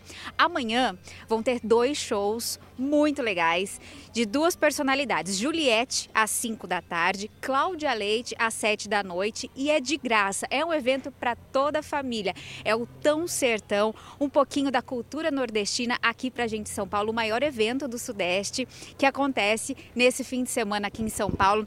Então vocês não podem perder. Pode vir para cá, o dia tá muito bonito, música o dia todo, tem brinquedo inflável para as crianças, ou seja, é para a família toda, é para aproveitar esse fim de semana. Agora vocês me dão licença, viu, meninas, que eu vou aqui é, me deliciar, terminar aqui, já vou até almoçar o meu risoto do sertão aqui, ó, que parece que tá uma delícia, viu? Ó, né? ó, o queijo. Ah, tem queijo coalho também que eu esqueci de falar. Bia, ótimo. Muito bom. Maravilhoso. Gourmetizaram o baião de dois, né? Virou risoto com o tempero que tem, que a gente conhece. O empresário foi sequestrado na rua Oscar Freire, endereço em São Paulo, onde estão as lojas de grifes mais caras do Brasil. Inclusive, fica bem movimentada aos finais de semana. E esse idoso, Camila, de 70 anos, foi agredido pelos criminosos que chegaram a exigir 2 milhões de reais da família para libertar a vítima. Os criminosos enviaram ao filho do empresário imagens do idoso sendo agredido e exigiram uma quantia em dinheiro via Pix para que as agressões parassem. O filho do empresário conta como foram os momentos de desespero. Alguns hematomas, né? Porque eles tacam terror, pedindo para mim Pix, eu fiz um Pix, Daqui a pouco eles mandam uma foto dele machucado. Ó, se você não fizer mais, entendeu? Vou matar ele. É aquela coisa, terrorismo. Só que bateram nele, entendeu? O empresário é dono desta casa de câmbio na rua Oscar Freire, um dos endereços mais caros de São Paulo. Ele foi sequestrado quando deixava o local. Os dois criminosos fizeram o idoso dirigir o próprio carro e o levaram até uma comunidade na zona oeste da capital. Ele foi encapuzado e mantido em cativeiro. Machucado pelas agressões, o empresário foi solto após o pagamento de um resgate. O valor não foi divulgado. Até o momento, os sequestradores não foram presos. Você vê teu pai machucado, você fala, se eu não der, ele vai matar. Então você fica, meu, numa situação de desespero, né? Hora do nosso giro internacional e ele começa com doces deliciosos que estão sendo fabricados em uma padaria nos Estados Unidos em uma impressora 3D. Tudo indica que as impressoras 3D vieram para ficar. Em Los Angeles, uma confeitaria tem conquistado clientes com doces feitos em uma impressora de açúcar. A máquina é capaz de criar milhares de produtos sozinha. Ela imprime camadas com um tipo de açúcar fino e pegajoso que proporciona a confecção de docinhos de todo tipo. A empresa aposta em personagens infantis e super-heróis. Primeiro, eles são desenhados no computador e, em seguida, viram realidade nas prateleiras. Os doces podem ser comprados até pela internet e custam a partir de 100 reais cada um. De Orlando, Vandrei Pereira. Em Hong Kong foi inaugurado um edifício de 12 andares que vai servir como cemitério. Com muitos moradores e pouco espaço, as famílias precisam esperar durante anos até conseguir vaga nos cemitérios tradicionais. O novo edifício tem capacidade para abrigar 23 mil urnas funerárias. Os espaços menores, com cerca de 30 centímetros quadrados, chegam a custar o equivalente a 280 mil reais, enquanto os maiores, para abrigar uma família, custam 14 milhões de reais. Cerca de 95% dos mortos em Hong Kong são cremados. De Tóquio, Silvia Kikuchi. Uma sessão parlamentar terminou em pancadaria. Foi em Kosovo, na Europa. A briga começou depois que um deputado da oposição jogou água no primeiro-ministro. Os parlamentares trocaram tapas e socos, como a gente vê aí nas imagens. Olha só, uma confusão generalizada. Mais gente chega ali, né, tentando apartar, mas parece que as pessoas entram na briga. O premier foi escoltado para fora da Câmara. Apesar dessa briga, não houve registro de feridos, mas o que fica registrado aí é a falta de respeito com uma casa que é o parlamento. A tragédia do Titanic foi muito lembrada nas últimas semanas depois da implosão de um submersível que fazia expedições aos destroços do transatlântico. E olha só, uma exposição nos Estados Unidos recriou diversos cômodos idênticos ao do Titanic. Os visitantes podem caminhar pelos corredores e até ver objetos recuperados do fundo do mar. 111 anos depois, o naufrágio do Titanic ainda desperta o interesse de milhões de pessoas. Algumas pagam milhares de dólares para visitar a embarcação naufragada no fundo do oceano a mais de 4 mil metros de profundidade. Recentemente, o mundo parou para acompanhar o desfecho do desaparecimento do submarino Titã, que realizava uma dessas expedições aos destroços do cruzeiro marítimo. Por uma falha na estrutura, o submarino, que transportava cinco pessoas, implodiu no mar. Mas quem tem curiosidade pelo trágico evento de 1912 pode encontrar maneiras mais seguras e baratas de conhecer um pouco mais do famoso navio. Essa exibição atrai centenas de turistas diariamente aqui em Nova York. Quem passar por esses corredores poderá ver ambientes verdadeiros do navio, recriados em tamanho real. E mais de 200 objetos originais retirados do oceano compõem a experiência contraste entre as diferentes classes sociais no navio chama muito a atenção. De um lado, as suítes luxuosas das cabines mais altas, e do outro, os quartos simples, da chamada terceira classe. Quando as pessoas chegam e ouvem os relatos, elas ficam tristes, é claro, mas também muito gratas por poder experienciar e ouvir essa história. O Titanic transportava 2.224 pessoas na viagem inaugural que saiu da Inglaterra em direção a Nova York. Era considerado o transatlântico mais luxuoso da época e deveria ser o mais seguro. Mas depois de colidir com um iceberg no Oceano Atlântico, a embarcação naufragou. Cerca de 700 pessoas sobreviveram e 1.517 morreram. É considerado até hoje um dos mais conhecidos e mais importantes acidentes marítimos da história. Uma das partes mais emocionantes da visita é a exibição de cartas dos tripulantes que foram resgatadas do navio por mergulhadores. Alguns se despedem de familiares e outros deixam mensagens de esperança. Me surpreendeu muito ler que muitas dessas pessoas nem sequer queriam estar no Titanic. Eram trabalhadores que foram por causa da greve de carvão da época.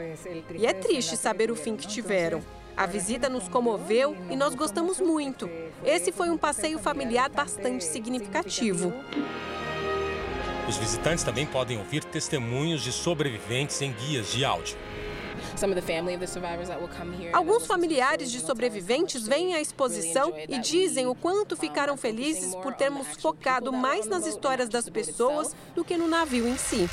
Passado e presente se unem nessa jornada emocionante. E a volta no tempo nos ajuda a compreender um pouco mais da história de um dos eventos mais importantes do século XX a viagem nunca terminada do gigantesco Titanic. Legal, né? E você já comprou a passagem para a viagem das férias? Está com passaporte em dia? Passaporte em dia, sim, o seu tá né? Você viaja muito, né? Mas há trabalho ainda, férias ainda nem decididas. Bom, muita gente planeja uma viagem sem checar esse tipo de detalhe. E o resultado é aquela correria, é uma grande dor de cabeça, frustração também, bem na hora de viajar. Quando eu viajo, eu estou sendo eu e vivendo o extraordinário. Eu viajo porque eu, eu gosto de curtir os lugares, conhecer lugares novos, né? São pessoas em busca de tudo isso que movimentam ainda mais os aeroportos nesta época do ano.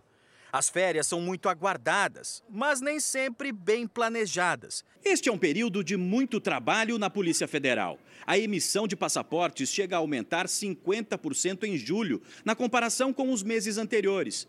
Tem muita gente que vai viajar para fora do país e só lembra de regularizar o documento em cima da hora.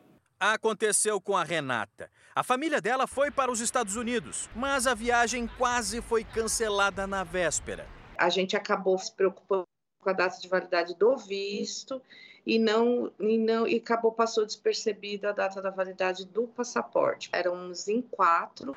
A viagem teve um custo adicional para conseguir outra data com a companhia aérea e mais 257 reais para a confecção de cada passaporte. Como houve pedido de urgência, teve uma taxa extra de 77 reais para cada viajante. A gente ficou aí uma semana é, sem dormir, é, esperando o passaporte chegar para a gente seguir o, o roteiro. O passaporte comum, dependendo de onde é solicitado, tem um prazo de seis dias úteis para ficar pronto depois do atendimento presencial. O de urgência, normalmente, pode ser retirado em três dias úteis. Outro tipo, o de emergência, fica pronto até no mesmo dia, mas não vale para turismo a necessidade deve ser comprovada. É uma situação de saúde, um caso de morte, calamidade pública, estou uh, viajando a trabalho. Então eu preciso demonstrar aquela situação e uma vez comprovada a situação, aí sim pode ser emitido o documento de emergência. Renato precisou do passaporte de emergência. Infelizmente foi um caso de saúde do meu irmão que mora lá nos Estados Unidos hoje em Los Angeles. Renato apresentou um atestado do Hospital dos Estados Unidos e em três horas foi embora com o passaporte em mãos. Esse tipo de documento é um pouco mais caro, custa 334 reais. Mas o delegado chama a atenção para conferir com cada embaixada se o país de destino permite a entrada com o passaporte emergencial.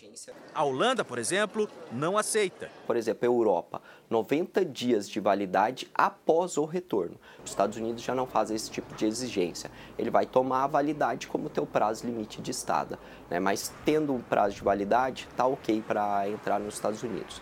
Uma dica que vale para todo o ano, não só nas férias, é conferir com antecedência de pelo menos dois meses o prazo de validade dos documentos de viagem. O passaporte de emergência tem validade de um ano.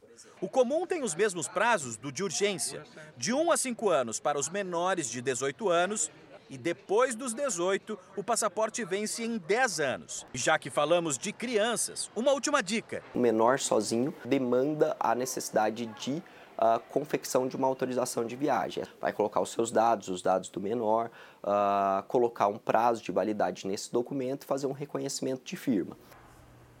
Você vai conhecer agora um bar secreto que atende aos clientes de portas fechadas. E para entrar, você tem que ser aceito. O nosso repórter Humberto Asensio foi ver como esse lugar misterioso funciona. Quatro ingredientes finos, copo especial e aí está um drink clássico que leva nome de um conde. Aqui até o gelo tem assinatura. E esse balcão então, iluminado. Toda essa sofisticação não é para qualquer um, não mesmo. Pouca gente sabe. Você está dentro de um bar secreto. Estamos em Santos, litoral de São Paulo. Tem bar secreto em outros lugares também, mas como o próprio nome diz, bar secreto fica difícil saber onde eles estão localizados. O dono do bar secreto aqui de Santos pediu para que eu não mostrasse a frente do bar.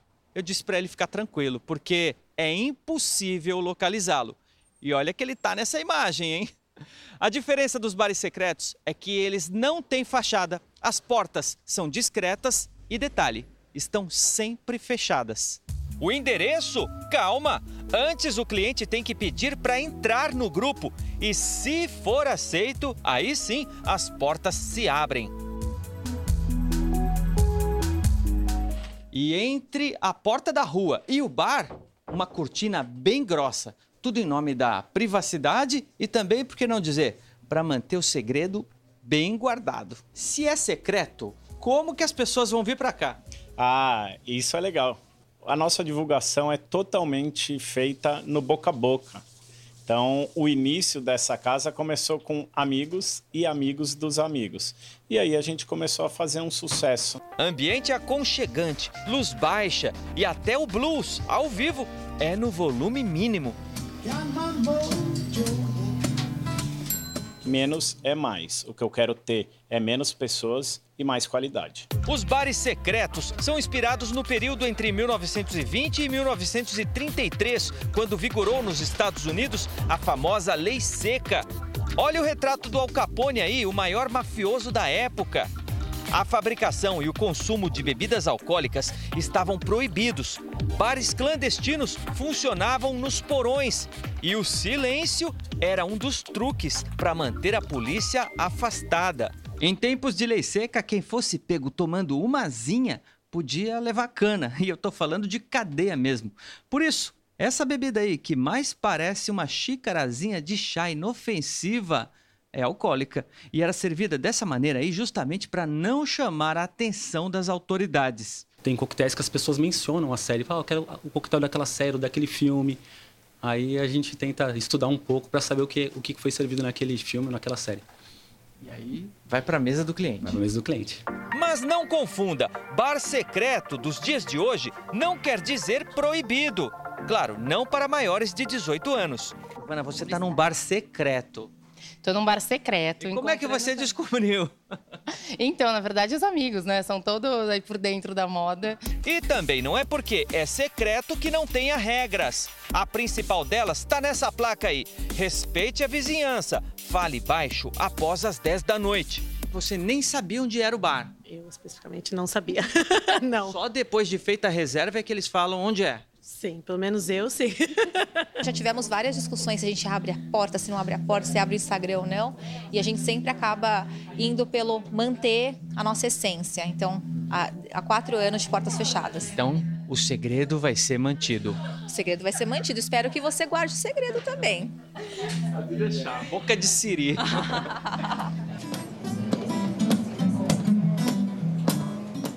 E será que tem um termo ali para as pessoas assinarem e ninguém contar para ninguém onde fica? Qual hein? a garantia, hein, que essa notícia não vai rodar? Segredo você conta para uma pessoa já não é mais segredo. Não, mas isso é. Meninas, obrigada pela companhia, obrigada também pela sua audiência. O Fala Brasil, edição de sábado fica por aqui. Bom dia, bom fim de semana. Mais notícias ao vivo no Balanço Geral. Obrigada pela companhia e aproveite bem o seu fim de semana. Jéssica, volte sempre. Um prazer te ter aqui. Manhã deliciosa, né, Paty, que a gente passou. Agora você fica com The Love School. Ótimo sábado para você. Tchau, tchau.